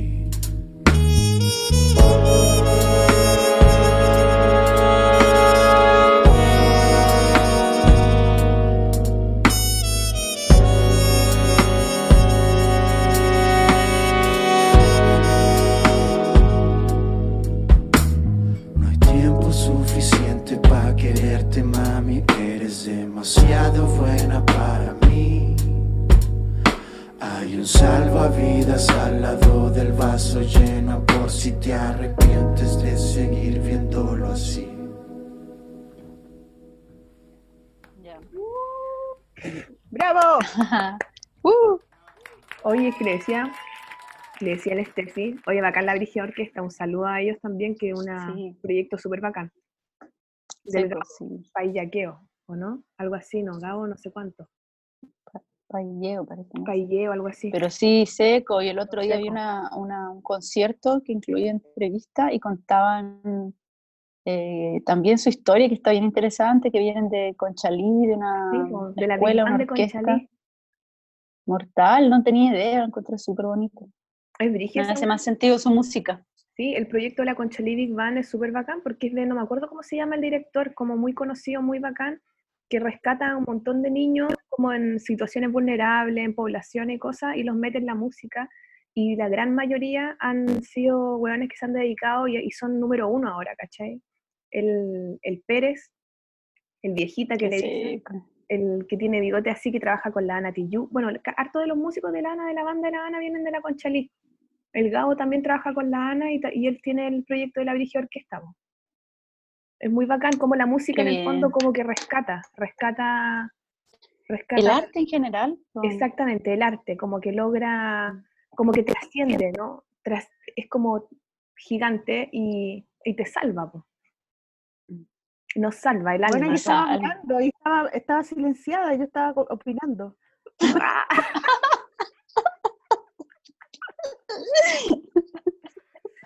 No, yo decía que el, que el arte, el arte salva la literatura también, porque sé que la gente la literatura lo saca de su realidad mm. y, y, les, y les muestra como que hay que hay otro mundo afuera de la realidad que estáis viviendo. fuera del sistema que te, que te, que te muestra una pura estructura de, vida. que te tocó también. Y yo creo que el arte tiene esa gran facultad que, que muchas veces, bueno, a ver, como en todo ventaja pertenecer a cierto grupo social o, crecer en cierto lugar, conocer cierta gente o tener cierta educación, pero en el arte igual siempre queda una posibilidad de que cualquier persona puede conectar con cualquiera, de que esas cosas se disuelven en algún momento cuando la obra es grande y es importante, ¿cachai? Sí, si estás en otros quehaceres no existe esa posibilidad, ni siquiera. Pero el arte puede haber más. Bueno, entonces estábamos en, un, en, un, en el, el momento culmine que la Sol eh, chingó, ¿cómo se dice? No lo chingué, loco. Los puse en suspenso, una, una cuota de narración en este podcast, ¿cachai o no? Qué bien. Ya, Steffi, dale, dale. Cuéntanos, ¿qué pasó? Ya, pues, y ahí, ¿qué pasa? Que em, empiezo como a entregar los proyectos eh, un, proyecto de teatro, un vestuario. Em, había hecho también como una colección de autor, diseños propios, porque en un momento pensé que mezclar la textura con, del teatro y hacer eh, mis propios diseños. Como que ese también era, era mi proyecto, como más independiente a futuro. Em, hago mi colección, como que pasan como cuatro semanas en que entrego los proyectos y cuando entrego el último proyecto, me quedo como sin saber qué hacer, pero así te digo que 40 segundos, como que entregué el proyecto, chao, que estén bien, me doy vuelta y estoy 40 segundos y digo, no tengo trabajo como después de primera vez, después de cinco años, no, es que, no, no tengo que hacer, y igual yo soy medio trabajólica al parecer, porque como que no soporté estar sin saber qué hacer. Y ahí eh, dije, ya, necesito, voy a hacer un viaje. O, como que no, pensé como, ah, ya, vacaciones, pero igual mi trabajo es súper placentero, en ese momento también lo era. Entonces como que nunca siento la necesidad de vacaciones porque uno viaja, como disfrutáis lo que así, y, eres flexible en los horarios. Eh, no era lo que necesitaba vacaciones, sino que un viaje. Y ahí dije, ya, voy a... Todo esto, y allá cinco minutos pensándolo desde que me quedé libre. Y dije, voy a hacer un viaje por, eh, pensé irme al sur, pero tenía, había ahorrado plata de estos mismos proyectos que entregué y el sur era medio caro, entonces dije, voy a hacer un viaje por algunos países de Latinoamérica. Y como no soportaba solo ir a descansar, dije, voy a hacer una investigación textil por Latinoamérica, por algunos países, y eso cuando vuelva lo voy a aplicar en el teatro y en mi vestuario y mis diseños de autor. Entonces, como que ese era mi plan. Dije, ya, eso voy a hacer. Y pasaron dos semanas, desarmé mi casa, desarmé el taller, y bueno, muchas personas me dijeron como, ¿qué estáis haciendo? Como te está yendo súper bien, como, ¿por qué te vaya a ir? ¿Y por qué te vaya a ir así? No desarmé mi casa completamente, pero una amiga se quedó aquí, como, mi plan era irme dos meses, de dos o tres meses como de viaje. Eh, y en estas dos semanas investigué, o sea, como que fui hasta la, eh, no sé, a la biblioteca a buscar como a qué países o a qué ciudades debería ir para ver lo que yo realmente quería. Tuve eh, reuniones como con amigos de, amigos del teatro que se dedican a máscara, a investigación de máscara o bailes o danzas tradicionales, para que me hicieran link con personas de allá. O sea, me preparé en dos semanas y agarré un bus y me fui. Quería investigar, quería hacer una mm. investigación textil, esa era mi buena Matea, loco. ¿Y ahí dónde te encontraste con la suela, no? En ese época? Justo antes, en esa época, antes de irme de viaje, eh, yo estaba pintando. Ya estaba ahí pintando. ah, no, entonces fue cuando volví. Yo creo que ya estaba ahí pintando, yo creo que te fuiste en un viaje de pintura. Ah, ya, ya. Sí, porque, me, porque después del viaje volví y me fui de nuevo. Y ahí te conocí entonces entre medio. Yo creo. Sí, sí, sí, sí, sí. Bueno, entonces, em, ya pues empiezo mi, el viaje. Dejé todo como aquí, mi familia siempre ayudándome en todas mis aventuras y locuras, como flete para allá, guardar aquí, como lo que sea, que siempre ando ahí con, la, con los cambios de planes. Em, sí, súper flexible. Y de hecho eso lo potencié más en el viaje, o, por eso mismo tal vez eso se potenció en el viaje y me permití, y eso también comentábamos, como permitirse que algo te sorprenda y seguir ese nuevo camino como... Sí, como, no que no es el camino que uno tiene, eso me, me parece fascinante de la historia que hay contado, Steffi, como esa weá como de, y de repente me tomó la pintura y me hice súper mega muralista y antes era súper mega de, de, textil, qué weá, como Detective, pensé que era así. Calete de ese yo creo que... pues entonces hiciste el viaje y te resultó como, No, pues, no me resultó. La mm. cosa es que em, hice el viaje y hice el vínculo como con unas amigas y llegamos, como antes de mi investigación, yo compartí el viaje con dos amigas y ahí llegamos a un espacio y a un proyecto que todavía tengo mucha amistad y admiro y quiero mucho, que se llama Proyecto Martadero, que es un espacio cultural en Cochabamba, en Bolivia, que es, se está situado en un ex matadero de animales y, y trabajan artes y residencia artística y ahí realizan la BAU, que es la Bienal de Arte Urbano de Cochabamba. Entonces, cuando llegamos a esta ciudad estaba llena de murales, de murales bacanes, como de pintores que yo admiro que no, que no había visto en Santiago, como ya no solo mis amigos pintando ni los, ni los que pintan en Santiago, sino que muralistas que yo admiraba más allá, y estaban sus muros en, en Cochabamba, en Bolivia. Y yo no, qué increíble. Y como yo pintaba en mis tiempos libres, el viaje se tornó todo mi tiempo libre. Entonces, y, y de la BAU habían sobrado pinturas, y como que, de hecho, allá nos dijeron, oye, también queda un poquito de plata, tal vez si, le, si quieren comprar materiales que falten y pueden pintar, tenemos estos muros a disposición súper organizados. La Magda, que está ahí a cargo, que es una amiga súper querida, eh, chiquillas, pinten, así apañándonos y motivándonos, y nosotras, ah, ¿por qué no? Y fuimos y pintamos y fue bacán y el muro quedó súper bonito y nos conectamos con otros pintores que estaban haciendo una residencia en la BAU, que son unos uruguayos del colectivo licuado que ahora son secos y pintan gigantes y son... Y ahí estaban ellos recién también empezando a viajar. Esto hace el 2013. Y entonces como que todo fue muy bonito y mis amigas después eh, se vinieron a Chile, yo iba a seguir a hacer mi viaje, mi investigación textil. Mm. Entonces mientras estaba en eso, eh, alguien ve mi mural y me dice, oye, me gustaría que pintaras mi restaurante y yo ya estaba viajando, yo bueno, pinté, me pagaron, hice un pedazo, una parte de trueque, y después unos chicos eh, que estaban vinculados con el matadero, oye, ¿sabéis que hay un festival de murales en, en, en, Santa Cruz de la Sierra? Y un amigo organiza y te pueden dar hospedaje y pinturas y comida, también te pagan los pasajes para ir de aquí hasta allá. Y yo, ah, ya, ¿por qué no? Y fui y pinté, y allá unos chiquillos que estaban pintando me dicen, oye, nos vamos ahora todos a, a otro y también estamos todos invitados y ven, ven, si podéis venir te, dan hospedaje, como que era bacán porque te daban todo lo básico. Como un cuento. Y yo iba y pintaba. ¿Qué? Como un cuento, como un festival así ambulante, lleno de personajes. Ven con nosotros, no con nosotros. Sí.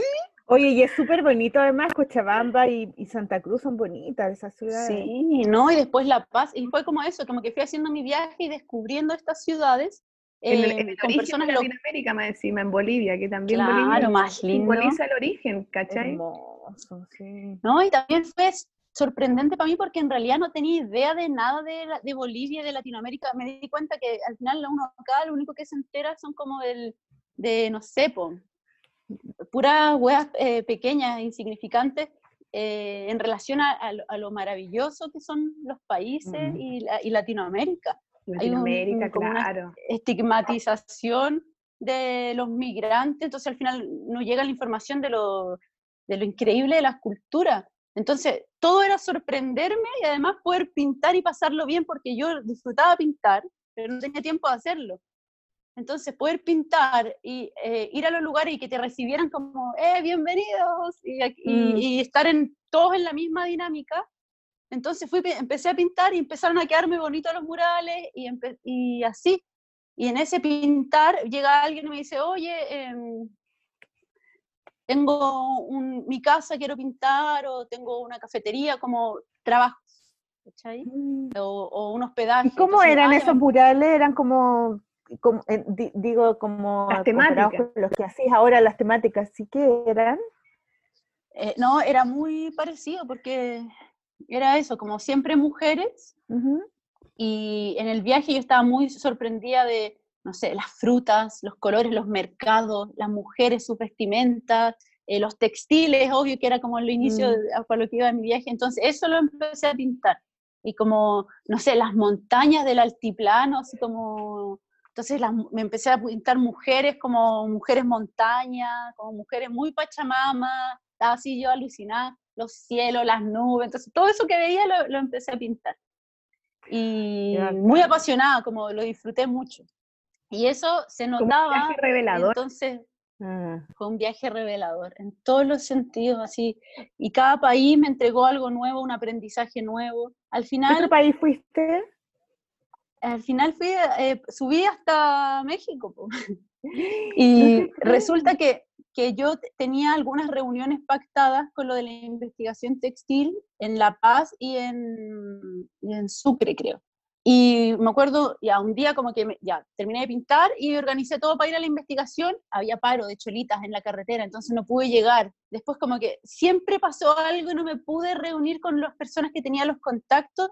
Todo se dio para que yo no hiciera la investigación y seguían y seguían invitándome a pintar. Vamos a este país, y vamos al Titicaca.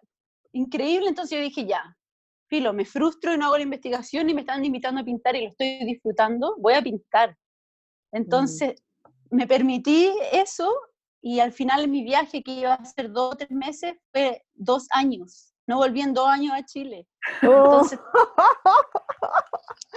se fue la media ola. acá mi ah, familia lo mismo, siempre apañándome, como, ¿en serio ya tu casa? ¿Cómo ayudarme a...? Porque bueno, yo arrendaba una casa em, como muy bonita, bien ubicada, buen precio, y no quería perderla, pues, pero después con el paso del tiempo empezaron a pasar un año y yo como ya realmente no voy a volver. Como que pasó un año y mi familia, Steffi, vuelve, y yo, no, tengo que seguir. Y ahí gestioné todo y una amiga, al final, después de que varias personas pasaron por acá, incluso mi papá, em, se quedó con la casa y ahora volví a la misma casa, vivo en el mismo departamento por esas oh. casualidades de la vida, después de cinco años de viaje. Oh, sí, qué increíble. Sí. Bueno, así que ahí, volviste, volviste y empezaste a pintar nomás. Seguiste pintando. Bueno, ahí seguí viajando y hice Bolivia, Perú, Ecuador. Me quedé un año en Ecuador. Bueno, en Bolivia estuve seis meses, en, Perú como dos o tres meses, un año en Ecuador, después una casi, bueno, varios meses en Colombia. Em, y de Colombia empecé a bajar. Volví a hacer Ecuador a como ya en Ecuador tenía como, imagínate, viví un año, me hice amigas muy importantes, como eh, ahí me conecté con el feminismo, con nuevo feminismo. Eh, cada país me entregó, me entregó experiencias y saberes nuevos, que, que ah, son hoy muy importantes para mí. Y ahí fui bajando, pasaron dos años y bajé, bajé, bajé eh, y llegué a Chile. Y estuve unos meses en Chile y no... Y ahí conocí a la Sol. Y, como que aquí traté de ordenar y de arreglar, organizar varias cosas y no me hallé, como que dije, no, no es mi tiempo. Y pasaron, estuve como dos o tres meses en Santiago y me fui de nuevo de viaje. Y volví a hacer hacia arriba y volví a pasar por los mismos lugares y a, otros nuevos. Y ahí ya habían pasado dos años, entonces yo ya tenía más trabajo de pintura, fui concretando como proyectos más formales mi primera subida había sido siempre desde cero, como que soy nueva, nadie me conocía, entonces la segunda vez que subí ya tenía redes, ya gente sabía que iba a estar en tal mes, en tal país, entonces empezamos a organizar proyectos y participación y como, como que se empezó a hacer mucho más formal también mi, como que trabajo. concretar ciertas cosas. Claro, como más, y ya como más eh, reconocía, no sé, un tiempo que estuve en Cochabamba, me quedé hartos meses en Cochabamba, que es de mis favoritos lugares del mundo. Eh, me acuerdo que pinté un muro gigante, como 300 metros lineales, no sé cuántos ¡Oh! metros cuadrados, gigante. estuve, estuve un mes pintando, gigante. Estuve un mes pintando con, con, dos amigos de allá, que también son muy queridos y, y que trabajaron eh, así, siendo mi asistente a la par. Y, y ya, pues salí en la tele, en la tele nacional de Bolivia, entonces era famosa, era famosa. Y la gente me reconocía en la calle y si íbamos a una fiesta me invitaban como a un bar y yo podía entrar, no, es que es Steffi, la muralista, fue muy gracioso. Ah, porque Cocha. Entonces, fue muy divertido, fue muy divertido. Entonces ahí como que ya el, el, proyecto de pintura se volvió más serio y más, más como ¿Te la creí? profesional. Me la, ahí me, ya me creí el cuento. Pero no creí me el cuento así como, ah, soy bacán, sino que como ya, esto, puedo vivir de esto, puedo hacer mm. cosas con esto, me puedo dedicar a esto y, y, viajar, qué mejor, o sea, como eso quería yo, seguir viajando y poder vivir de la pintura, que mi trabajo me permitiera y me ayudara a viajar eh, tranquila también. Entonces fue hermoso, me cambió la vida el viaje y la pintura. Y luego volví a subir y, y llegué a Colombia, estuve casi ocho meses en Colombia, después viví como casi un año en, en una isla en el Caribe, en Panamá. No, la dura. Sí. Oye, perdona, en Colombia hay unos murales maravillosos. O sea, cuando yo fui la última vez, eh, iba en, una, en un taxi con, ah, con alguien de ahí, con una chica que me estaba llevando a una reunión, que era de... ¿En Bogotá? En, Bogotá, ¿En Bogotá era? Sí, era en Bogotá. Bueno. Y ella me contaba que, el, que las municipalidades eh, hacían concursos para poner edificios para que los muralistas concursaran para ese edificio. Entonces pasábamos y me decía, ya, este mural lo hicieron hace no sé cuántos mm. años eh, y después lo, como que no los borran, pero a veces sí, pero para hacer otro, ¿cachai? Como mm. que la mayoría de los murales que hay no son ilegales, son eh, financiados por el, por el mismo municipio. Y eso lo claro. alucinante. Y habían caleta, caleta de murales preciosos, que, que no solamente eran de colombianos, sino de gente extranjera, porque hacían un festival o algo así donde llegaban muralistas de todo el mundo. Claro, y, esa dinámica se da en, todo, en todos los países, hay festivales internacionales. Entonces yo empecé a hacer mi ruta y me, agendar mi ruta en relación a los festivales. Entonces fui como armando mi camino en, participando en festivales de, de inmediato. Entretenga. Claro, en algunos no quedaba, en algunos sí, como que era bien variado. Pero sí, Colombia y, todas las ciudades, bueno, Bogotá, que es la capital, tienen mucho graffiti, eh, murales grandes, así formales, y también graffiti legal, y, o sea, tiene de todo, y hay muy buen nivel, como Colombia, increíble el trabajo, bueno, todo, o sea, Perú también, Perú buen nivel en, la música, la comida, el arte urbano, el tatuaje, em, y así todas las artes, como Oye, súper inspirador. ¿Y qué tal la dinámica como mujeres muralistas, hombres muralistas? Mm, sí, esa es buena pregunta. ¿Es un, mundo de muchos hombres muralistas o hay hartas mujeres? ¿Las temáticas son muy diferentes, la onda, o no se da tanta diferencia? O sea, eh, yo, yo sentí mucha más apertura eh, pintando en otros países que en el mismo ambiente aquí nacional, o sea, o, de, Santiago. Como que cuando, de hecho, tal vez esa fue una de las razones por las que nunca pensé en pintar, como que sentía que era muy cerrado, muy, muy de o muy, o muy rapero o muy grafitero, entonces yo no era ni rapera ni grafitera, entonces nunca me sentí con, como, no, sabía en qué me podía encajar. En cambio, cuando empecé a viajar, caché que mucha gente estaba pintando y, y, viajando de país en país y como con un discurso mucho más, más no eh, como sectario del hip hop o del graffiti, sino que de Latinoamérica o de... Más diverso más diverso. Entonces ahí, en esa diversidad donde todos podían participar desde su lenguaje y desde su discurso, eh, yo dije, ah, también entonces yo puedo. Entonces, en, los otros países de Latinoamérica, y aparte que pude, entré también en esa red de eh, festivales eh, como internacionales, entonces mm. estaban abiertos a la diversidad. Yo no iba a festivales de graffiti neto, ni, entonces como que no vi, obvio que existe, si entráis en lo profundo o cachai ahí como los grupos más, más desde adentro, pero como yo entré era mucho más... Más libre, libre contigo. Sí. Qué entretenido, sí, me sentí súper cómodo. Sí, bacán. ¿Y cómo fue cuando volviste de ese viaje? ¿Y cómo te... Eh, ¿Qué hiciste con todas tus máquinas? ¿Cómo, cómo fue que mm. se acabó eso de tu taller Hendrix? Sí, pues bueno, las máquinas eh, se las vendí a una amiga, los materiales también se los pasé a ella. Eh, como que lo gestioné eso viajando ya. Y en un momento pensé que ya no iba a volver, pero pasaron, porque viste que viajé dos años, volví, ordené mm. todo lo que pude y me fui, y me fui tres años después. Ah, en esos tres años volví como a la mitad del tiempo, eh, diez días a Chile, como muy poquito, porque tuve una oportunidad de comprar un pasaje muy barato y había, me invitaron a participar como de una exposición colectiva, los chiquillos de la Galería Lira, entonces dije, ya, voy esos 10 días, participo en esta exposición y después me, voy a, México de nuevo. Entonces ahí em, vine 10 días y fue súper intenso, pero claro, fue como no volver, o sea, vi un poquito a la gente, estuve pintando y seguí viajando y bueno, al pasar los 5 años eh, de viaje, ya también me sentí súper cansada en un momento, como Mm. Como que antes de eso no había extrañado tener un lugar, estaba como con muchas ansias de conocer y conocer nuevos lugares, y de pintar y de pintar.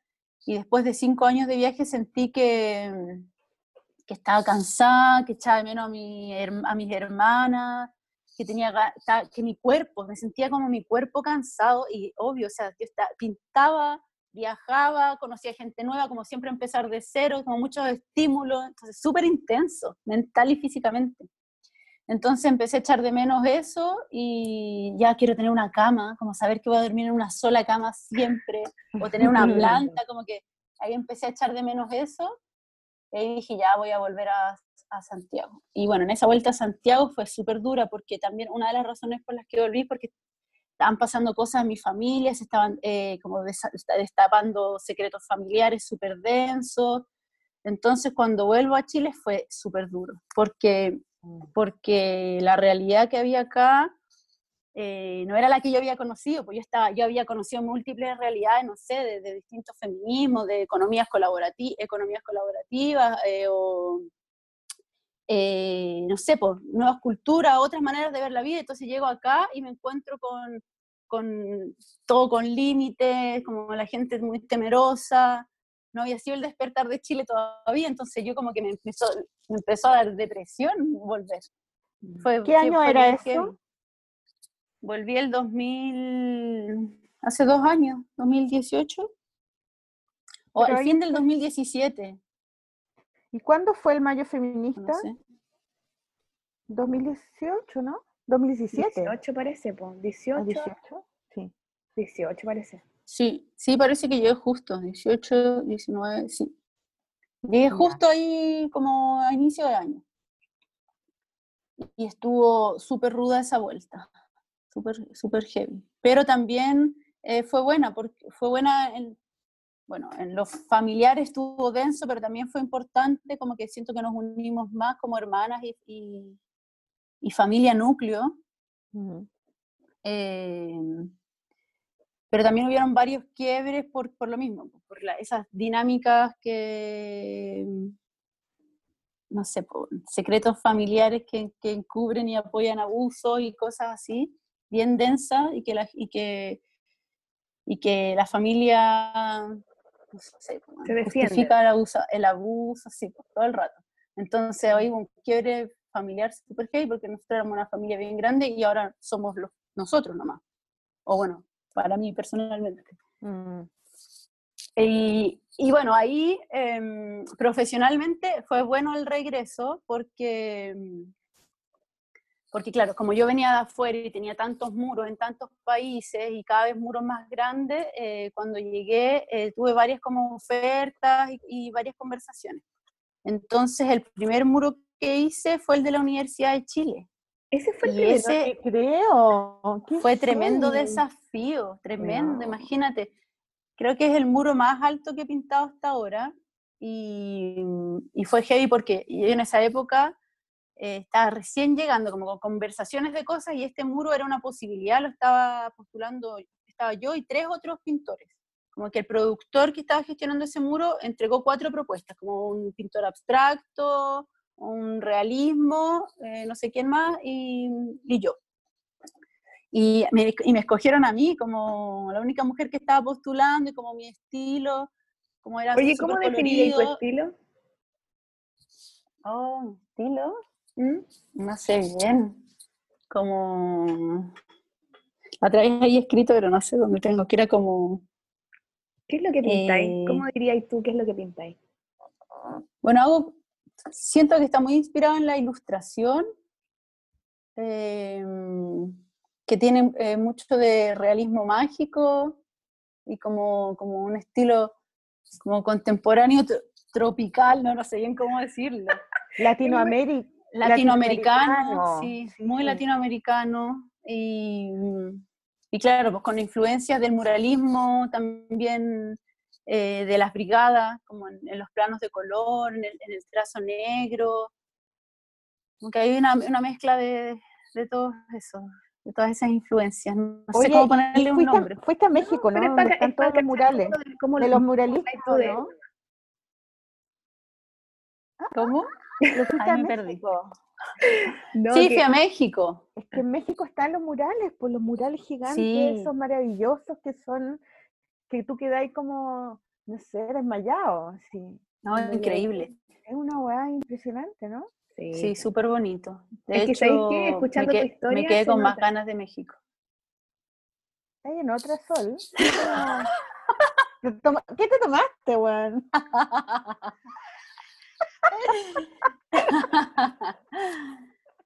sí, pues mira, ¿sabéis qué me pasó en, México? Que fui, por ejemplo, al Bellas Artes a ver los murales y qué loca, qué loca, y podía estar como, muchas horas mirando los detalles, como, y, lo que se decía, y, el cuerpo, como estaba retratado de, de esta mujer como indígena o latinoamericana, me sentí muy representada también. Y también me pasó algo curioso, que, que me acuerdo de haber estar mirando como un, muro del, del, Diego Rivera, así increíble, donde sale Frida Kahlo y muchos personajes históricos. Em, y que al final de terminar de ver el muro, que era increíble, veo la ficha técnica y dice que el muro fue hecho en 14 meses o algo así. Entonces oh. dije, ah, con razón, así como claramente. Dame 14 meses y te hago algo así. Claro, dame 14 meses y financiamiento para vivir 14 meses. Y obvio que voy a poder llegar a esa reflexión. Y ahí también me, me produjo algo muy loco como con el oficio de pintar y, de, y del arte mm. urbano, que es como, como lo que, ¿cómo se podría clasificar? No sé. Y es que siempre los muros son muy grandes y siempre hay muy poco tiempo. O sea, si es mm. que tengo dos semanas, 14 días, es como una fortuna. Pero imagínate, versus 14 meses, obvio que si tuviéramos más tiempo, tal vez hubiera más reflexión y más profundización en la técnica, en el contenido. Eh, entonces, como que eso siento que, oh, dije, oh, no, me hace falta esto, como que sentí que era algo malo, pero también entiendo que es una, una un formato diferente en donde eh, se puede resolver y simplificar con la misma fuerza, pero en tamaño más grande, como con menos tiempo. O sea, también hay, una, hay una resolución, eh, o unas, claro, cómo adaptarse y solucionar en el tiempo y con el presupuesto y las condiciones que estén. Mm. Entonces, claro, que eso es lo bueno, pero también me queda, me queda pendiente lo otro. Oye, ¿hay un festival de muralistas en Chile como los que tú fuiste en Latinoamérica? Sí, hay. ¿Se han hecho? ¿Cuándo son? Como, ilumíname. O sea, va, en Bellas Artes, en el barrio de las Artes la otra vez uno, que vinieron varios muralistas.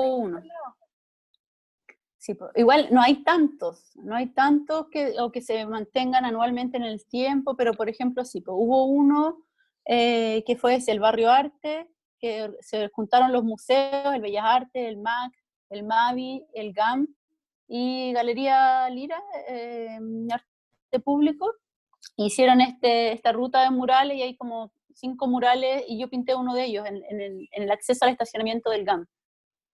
Y ese mm. fue como un festival que estuvo bien bacán y también hacen otro que, que también he participado, que es La Puerta al Sur, que es donde pintamos en el río Mapocho. Y el año pasado se pintó en el cementerio general, que también estuvo ah, buena experiencia. Oye, qué bacán. En el cementerio, yo me acuerdo de eso del cementerio, cuando, ¿te acuerdas que te invitamos a, a, presentar Brígida? Ah, yo no podía, estaba full. Y tú ¿te acuerdas ahora, no? En, allá en La Reina, que era para el social. Sí, pues fue en octubre, sí, era octubre. y te, te, te, invitamos para presentar eh, Brígida porque hiciste la portada y tú estabas en el cementerio haciendo un mural. Qué emocionante, qué emocionante igual. Oye, aparte, todavía está? Sí, todavía está. Y fue súper loco porque, claro, era pleno octubre. ¿Qué? ¿Se acaba el tiempo? ¡Hola, Sol! ¡Puta Sol! Para llamar. Buena técnica esa, como. Se acabó el tiempo, ¿cachai? ¿no? Oye, pero. Bueno, pero nos falta un, nos falta otro pedazo, ¿no? ¿Qué hora es? Doce y media. Sí, nos falta uno más. Pero mira, hagamos esto. Vamos a poner una música ahora y el siguiente pedazo pensemos en todas las cosas que tenemos que decir y cerramos. Porque si no, vamos a estar hasta. Ay, perdón. Hasta mañana.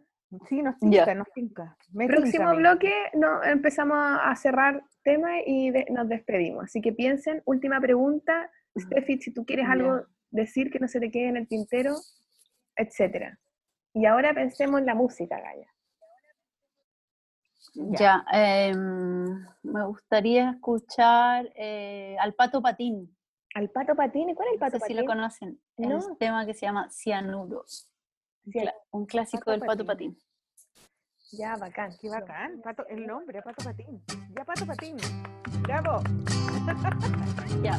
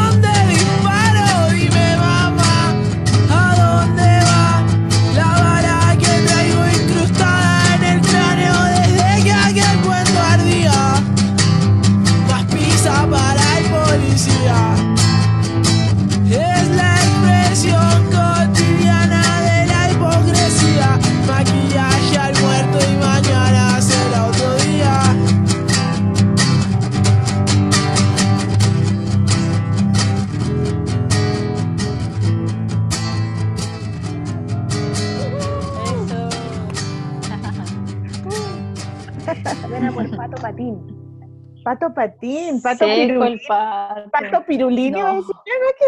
Pato Pirulín en monopatín. Oh.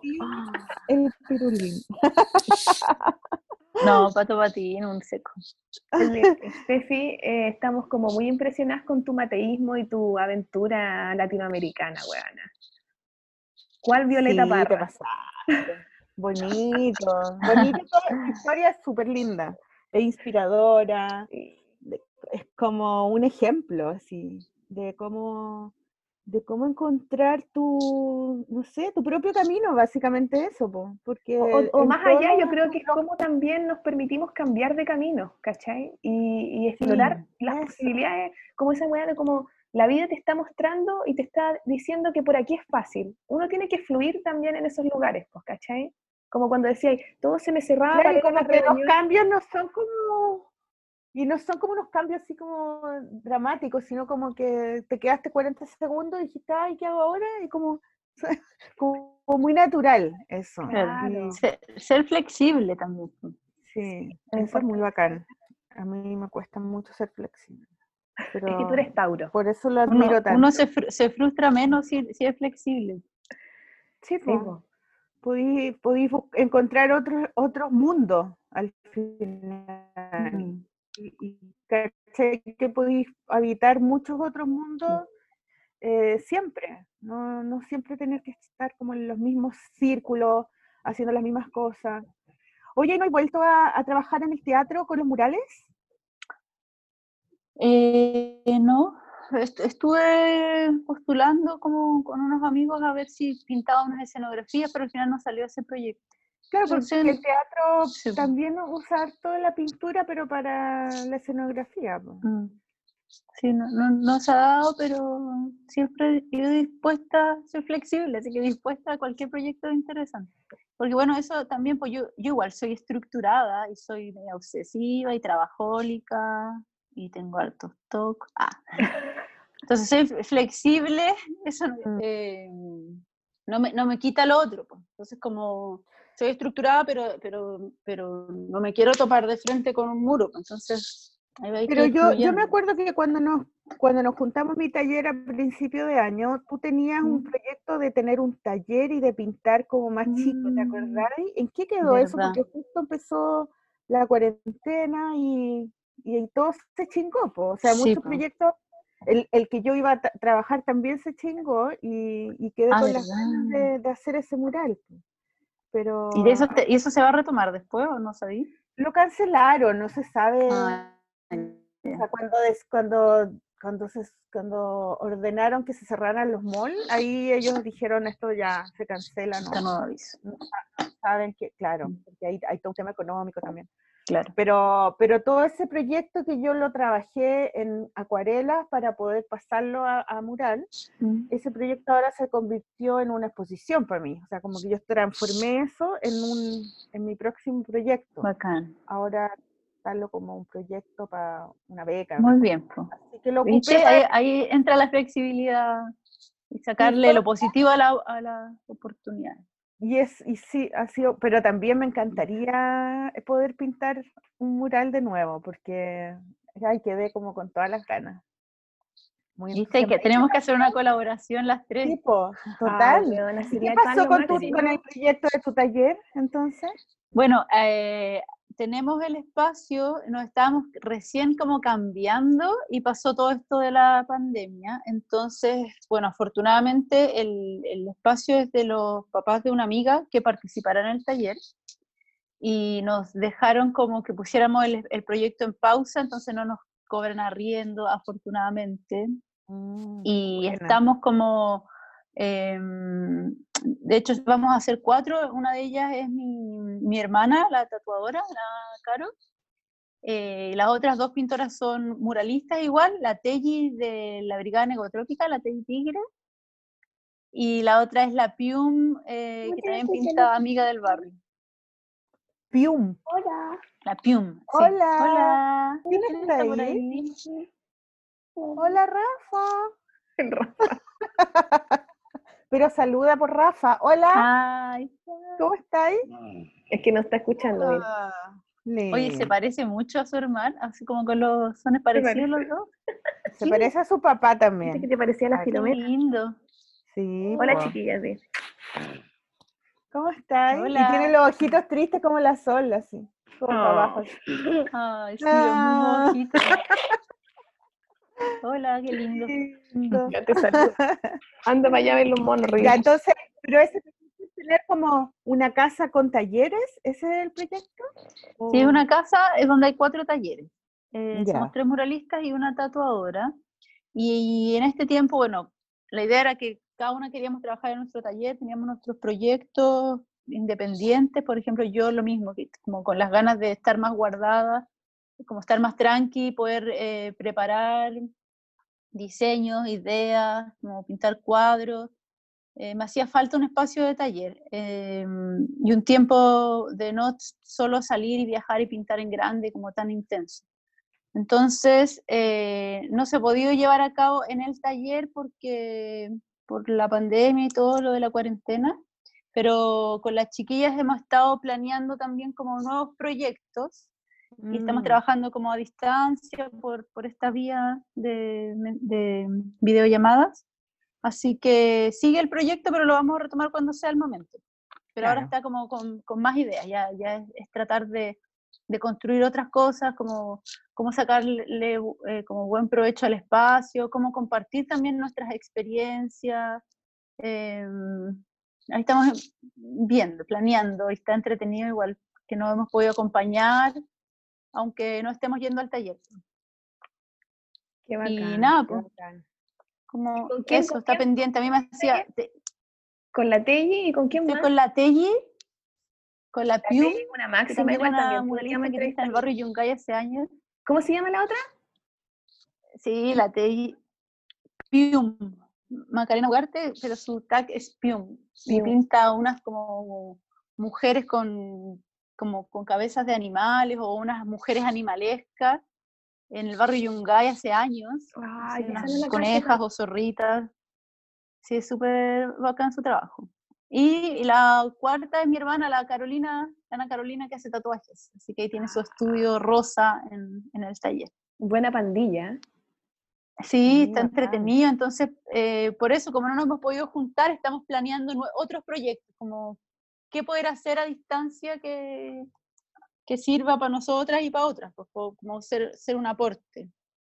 Qué bueno. estamos planeando. Oye, Steffi, tú hiciste un viaje a Europa también. Ese viaje fue sí, el, el, año pasado estuve Sí, qué bonito esa. Bueno, ayer estuve mirando las fotos con mi hija porque le dije que mañana, por hoy día, te íbamos a entrevistar y que y les mostré todos los, los murales. Habían algunos que estaban hechos en Alemania o no sé, en unos mm. como edificios de departamentos así. Sí, eso eran en Suecia. En Suecia. ¿Y cómo fue ese viaje? ¿Cómo fue? fue? Fue redondito, fue perfecto, fue un, gran viaje, fue un muy buen viaje. Y, y, fue una sorpresa, yo no estaba preparada porque no hablo, no hablo inglés, hablo muy chamullentamente, muy mal inglés.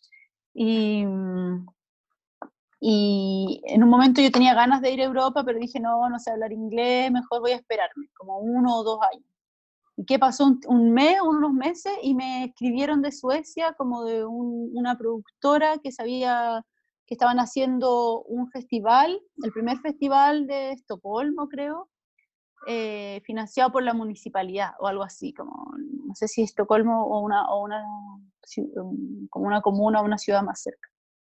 Y eh, estaba como en el proceso de selección, todavía no estaba seleccionada, pero me preguntaban si tenía como la disponibilidad para ese tiempo, eh, que esto eran los muros, como que fue varios meses de conversación hasta que quedé seleccionada y fue bacán porque fue una invitación formal con contrato de por medio, me pagaron los pasajes, me pagaron buenos honorarios, entonces, eh, como que fue un sueño y yo, para sacarle el jugo al viaje, eh, bueno, aparte de eso, un amigo, que, que fue el mismo amigo que me invitó a pintar esa vez y que me dijo, pinta, pinta, pinta. ese mismo personaje, él es sueco. Y él había dado mi, mi, como que él presentó mi trabajo al, a ese proyecto que, festival. Ya. Él también hace graffiti y se dedica a la gestión. Entonces él me Oye, espérate, ¿cómo se llama ese amigo, ese amigo tan genial? El Mike, el Mike seco. Oye, un saludo al Mike, loco, motivador. seco, seco. Y ser amiga de él también. Oye, sí, es que son importantes esos tipos de amigos motivadores, iniciadores. Sí, sí súper, súper bueno. No, el Mike fue un, ha sido importante. Sí, o sea, yo no, lo, ni lo pensé, y la otra vez reflexionando, claro. O sea, la primera vez que, me, que me, me, motivó a pintar, no es solo que me invitó, sino que me... Me empujó, pues, bueno. Me empujó, ¿cachai? Y ahora me mostró mi trabajo, eh, quedó seleccionado y él dijo, ya, vamos a aprovechar, y gestionó él otro proyecto y otro mural. Mm. Entonces fue bacán porque aprovechamos el pasaje, lo compramos para tres meses y eh, pinté el primer, apenas llegué, pinté el muro que gestionó mi amigo, gestioné sobre la marcha los tres meses de viaje y el proyecto que formalmente me había invitado fue lo último que hice antes de venir. Ah, Más o, que pintaste en muchos lugares. Pinté en muchos lugares, no, ese viaje fue súper intenso porque las primeras 10 semanas de viaje había pintado 10 murales en 10 ciudades distintas. No. Qué heavy, buena. ¿Y qué, qué países? ¿Qué, a ver, los Pinté en primer muro en Suecia, en Borås, se llama la ciudad. Después me fui, nos fuimos a un festival de reggae en una isla en Suecia, al otro lado del, del país, que estuvo increíble y ahí pinté toda la fachada, la entrada del festival, que estuvo hermoso ese festival. Eh, de ahí me fui a Dinamarca pinté en Copenhague en un festival que se llama Meeting of, Style, que es como un clásico del graffiti. Y pinté pues, en plena ciudad, Copenhague me encantó. Eh, eh, compartí en el taller de un artista de allá que me recibió, entonces fue súper bonito. De ahí me fui a Alemania y tomé un barco que era loco, como un barco, como un avión así. y, y llegué a Berlín y de ahí em, no pinté en Berlín.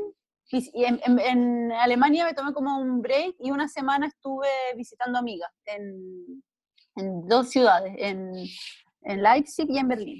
Y ahí fue bacán.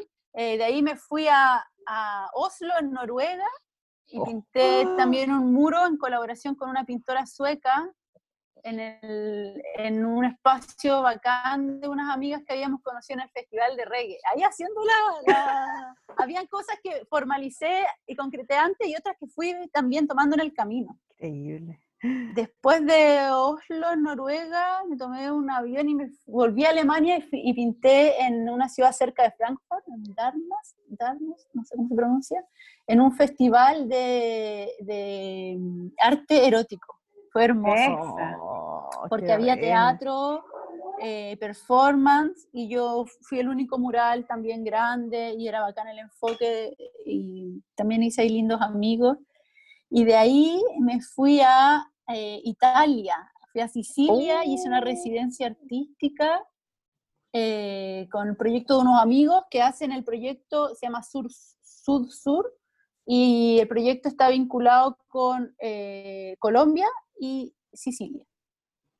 Entonces yo ya había hecho una residencia con ellos en, la montaña en Colombia, dos años antes en Cartagena de Indias en Colombia, y era un sueño como concretarlo en Italia, en Sicilia, y lo pude hacer. Así que estuvo bacán porque hicimos un proceso como en conjunto em, sobre un arte que ni uno manejaba. Por ejemplo, hay un fotógrafo, una bailarina, eh, un chef y yo como muralista y juntos hicimos como unas piezas de cerámica. Eh, ah, qué entretenido. nuevo, irreverente. Sí, fue bacán. Como hacer algo que uno no cacha. Sí, y, de, y, de, hecho era como desafiar también la tradición, porque justo en el lugar donde estábamos existía como la tradición de la cerámica, la típica cerámica erichiana, y así que era hermosa y como muy tradicional y muy de familia, y como que el hijo tiene que hacer la misma cerámica y el nieto, es como una herencia, y era mm. como quebrar con eso, porque también, ¿por qué? Eh, claro. Como la libertad de que cada uno escoja, pues. Entonces ahí hicimos una locura que, que al final no, nunca mostré porque fue muy fuerte, como hablamos sobre, sobre el mar Mediterráneo, cómo se estaba convirtiendo también en un, en un cementerio, em, con mm. todas las migraciones. Entonces fue bien fuerte ese proyecto y al final lo dejamos para nosotros, como que fue la experiencia vivida, eh, no, no, sé, no, sé, si se podía, en, la cerámica no se, no se ve, no sé si se veía, pero no podíamos explicar lo que, lo que nosotros vivimos en el proceso de hacer. Que fue bien bacán, y ahí también pinté un muro en un silo. Eso lo vi, eso lo vi. Sí, ah, ese fue ahí. agua? Sí. sí. Eh, porque el campo donde estuvimos en, en Sicilia, estuvimos como en tres espacios. Uno de ellos era un campo de olivas. La familia donde auspiciaba esta residencia em, tiene eh, una empresa de aceite de oliva demasiado delicioso. Oh. Y los, árboles, y los olivos son unos árboles raros, como que son medio chuecos, ¿no? Como así, como enroscados. Como raro, sí, enroscados. Mm. Lindo, eran ahí chiquititos. Entonces eso, pues Sicilia estuvo bacán ahí llegó mi hermana, la Ana Carolina, así que ahí empezamos a viajar juntas como un mes. y de ahí eh, volví a Suecia, de hecho Suecia es donde más estuve, como que fui, iba y venía, y pinté en varios lugares. Y ahí participé en este festival, que era como el formal oficial que me invitaba, y estuvimos en un hotel. Yo dije que mi hermana eh, si podía ser mi asistente, así que se quedó conmigo en el hotel, lo pasamos increíble. Igual ese festival fue súper importante y bacán porque porque los otros pintores, los otros artistas que participaban eran como grandes pintores, como muy reconocidos, entonces yo era como, yo creo que era la más desconocida de todos los que participaron, y era como de alto nivel, súper bacán. De Chile también estaba invitado el Sequis, así que el ah, Nelson estuvo participando. Sí, pues como mm. súper importante en el graffiti nacional, entonces como estaba él participando y yo, entonces fue bacán. Y así varios otros de distintos países. Entonces, después de eso, yo ya, ya como que se me estaba acabando el viaje y ahí eh, hice como un proyecto de residencia donde mi amigo el Mike, que ya había nombrado, y estuvimos trabajando varias personas, incluido el Nelson, el Seki, em, en, en, el taller. Entonces estuvimos haciendo como que cada uno su proceso, pero fue bonito porque estuvimos dos semanas como compartiendo el proceso creativo de cada uno, eh, fue bien bacán. Y ahí preparé eh, dos cuadros en estas dos semanas eh, para una exposición en la que participé en París. Y con eso cerré el, Precioso. También vi, también vi esas fotos. Oye, qué taquilla, weona. Súper lindo. Lindo, sí. No, el viaje fue súper súper así como redondito. Uno de los mejores viajes que. Esas fotos están, en tu, están en tu Instagram, ¿cierto? Sí, sí, en mi Instagram están las fotos. Claro, para que se metan y ahí están, porque yo me acuerdo que cuando te cuando fuiste a mi taller, creo que las vi, me metí a verlas todas y estaban todas esas fotos, esas imágenes de los viajes. ¡Ah! sí, ahí les hice un resumen, pero ahí tengo unas historias destacadas del viaje y está entretenida las historias por si alguien quiere mirar. Ya, bacán, qué lindo. Sí, así que bueno, entenderán que después de eso llegué, estaba muy cansada, así que la mm. verdad esta cuarentena me ha venido súper bien para descansar y como eh, centrarme en varias cosas que estaba postergando. Mm. Qué bueno, Steffi, buena, qué mm. motivante la, la historia, la, el relato. Sí, hermoso. Bacán. Sí, súper lindo. Creativa. Oye, chiquillas, tenemos que ir cerrando ya. Sí, yo también tengo como el almuerzo ahí esperándome. A mí ya me están llamando. ¡Sol, sol! Ahí está, bueno. Sí, ya conversamos un montón de rato. Ahí el, la vida en pero qué linda, gracias. Oye, sí, lo máximo. ¿Algo que quieran agregar? ¿Alguna? Saludos a tu hermana, a tus dos hermanas. A mis dos hermanas queridas. a tus dos hermanas. Sí, qué bueno. Saludos, saludos. Yo quería promocionar la cuestión contrabando, ah, a propósito que es un proyecto contrabando de postales, que es la Feria Contrabando, en la que hemos participado con la revista Brígida y se hace hace harto tiempo y reúne a un montón de artistas gráficos muy bacanes, muy diversos, etc. Y ahora están con un proyecto en el que participamos con la Steffi y con otros colegas más, está el Cometa Ludo, está la, está, está la Telligacitúa, está la Mini Beca, eh, pucha, no me acuerdo todos los nombres, pero son varios, donde nos invitaron a hacer una postal Y lo divertido es que la feria contrabando tú te metes a la página y están todas las postales y las personas pueden escoger una y ellos la mandan como para regalarnos un poquito de alegría o lo que el mensaje que uno quiera, la postal que uno escoja para mandarle a algún familiar, algún amigo, etcétera. Entonces es bonito igual lo que hacen como de entregar esta cosa más como a la antigua, que te llegue una carta, que te llegue una postal de alguien que te quiere con un mensaje bonito y se aprovecha de mover la cosa para todos. Así que para que se metan a contrabando de postales, ese es el proyecto. Sí, están lindas las postales, así que está buena la iniciativa. Sí, está súper bonita y están entrevistando. Y son bacanes los chiquillos de la contrabando. Sí, pues súper Hace rato que están gestionando ese espacio de encuentro y es súper interesante esa feria. Eh, los expositores y también el, público que va, la gente eh, sabe a lo que va y, se, y se, uno se encuentra con conversaciones súper interesantes y, debates y propuestas. Tiene mucho sentido, me gusta mucho ese proyecto. Nosotras fuimos a la contrabanda, no sé si es lo mismo. Ah, sí, es como una versión de la, de la contrabando, pero es como lo mismo igual. Sí, con la, con la Isa fuimos a vender Brígida, la última. Así que bueno, para promocionar eso, para promocionar. Buenísimo. Pues, chiquilla. Cuídense, cuídense. Un besito grande. Oye, Steffi, y ya vamos a ver qué estáis haciendo ahí con la máquina de coser, pues a ver qué pasa cuando se juntan estos Eso. Ah, sí, pues ya está avanzado. la zorra. A ver, si les, comparto por interno para. Sí, comparte. un poquito de esa sorpresa. Oye, Soli, no pongáis las fotos feas, pone las fotos lindas. Ya, a ver, saquémonos otra, saquémonos otra. Ya, ponte, ponte, buena, ya, ponte bonita. Ya sacamos una foto a pedido de la matita. ya, ahí, pónganse, pongan cara linda. Di, sonrisa. Ah, chucha, ya. De nuevo otra, ya. Son... Listo. ¿Salió? Uno, dos y... Tres. ¡Bravo! Eso, ya. Ya, nos vamos con una canción, con un tema. Última canción. Ah, ya. A ver, un gusto, chiquillas. Muchas gracias por la invitación. Y a ver, vamos con qué. ¿Qué será? Me gusta. Eh, a ver, voy a compartir el trabajo de una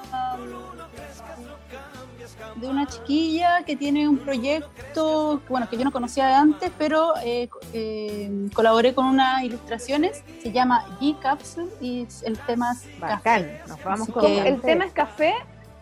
Sí. ¿Y cómo se llama? se llama el tema. G como Y I I H. ¿Ya? Cápsule. Cápsule. ¿Y es chilena?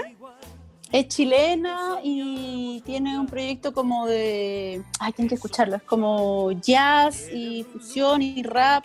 Eh, y está bien interesante. Y ese tema es una colaboración que hizo con una brasileña en, una residencia que hizo allá y me escribió para invitarme a participar como con alguna ilustración y ahí la conocí, está re lindo su proyecto, entonces para que también la conozca. Ya, hermoso. Hermoso, chiquilla. un Un, abrazo a la distancia. un abrazo. Un gusto, chicas. Abrazo, cariño, que estén gracias bien. por compartir, Steffi, la historia. ¡Bravo! Bacán, ya, tenemos una, una pintada pendiente. Eso, ya, una pintada que pintemos. Chao. Chiquillas. Aguante la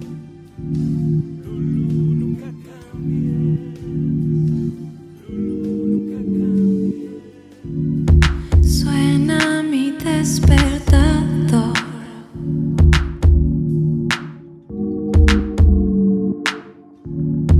He despegado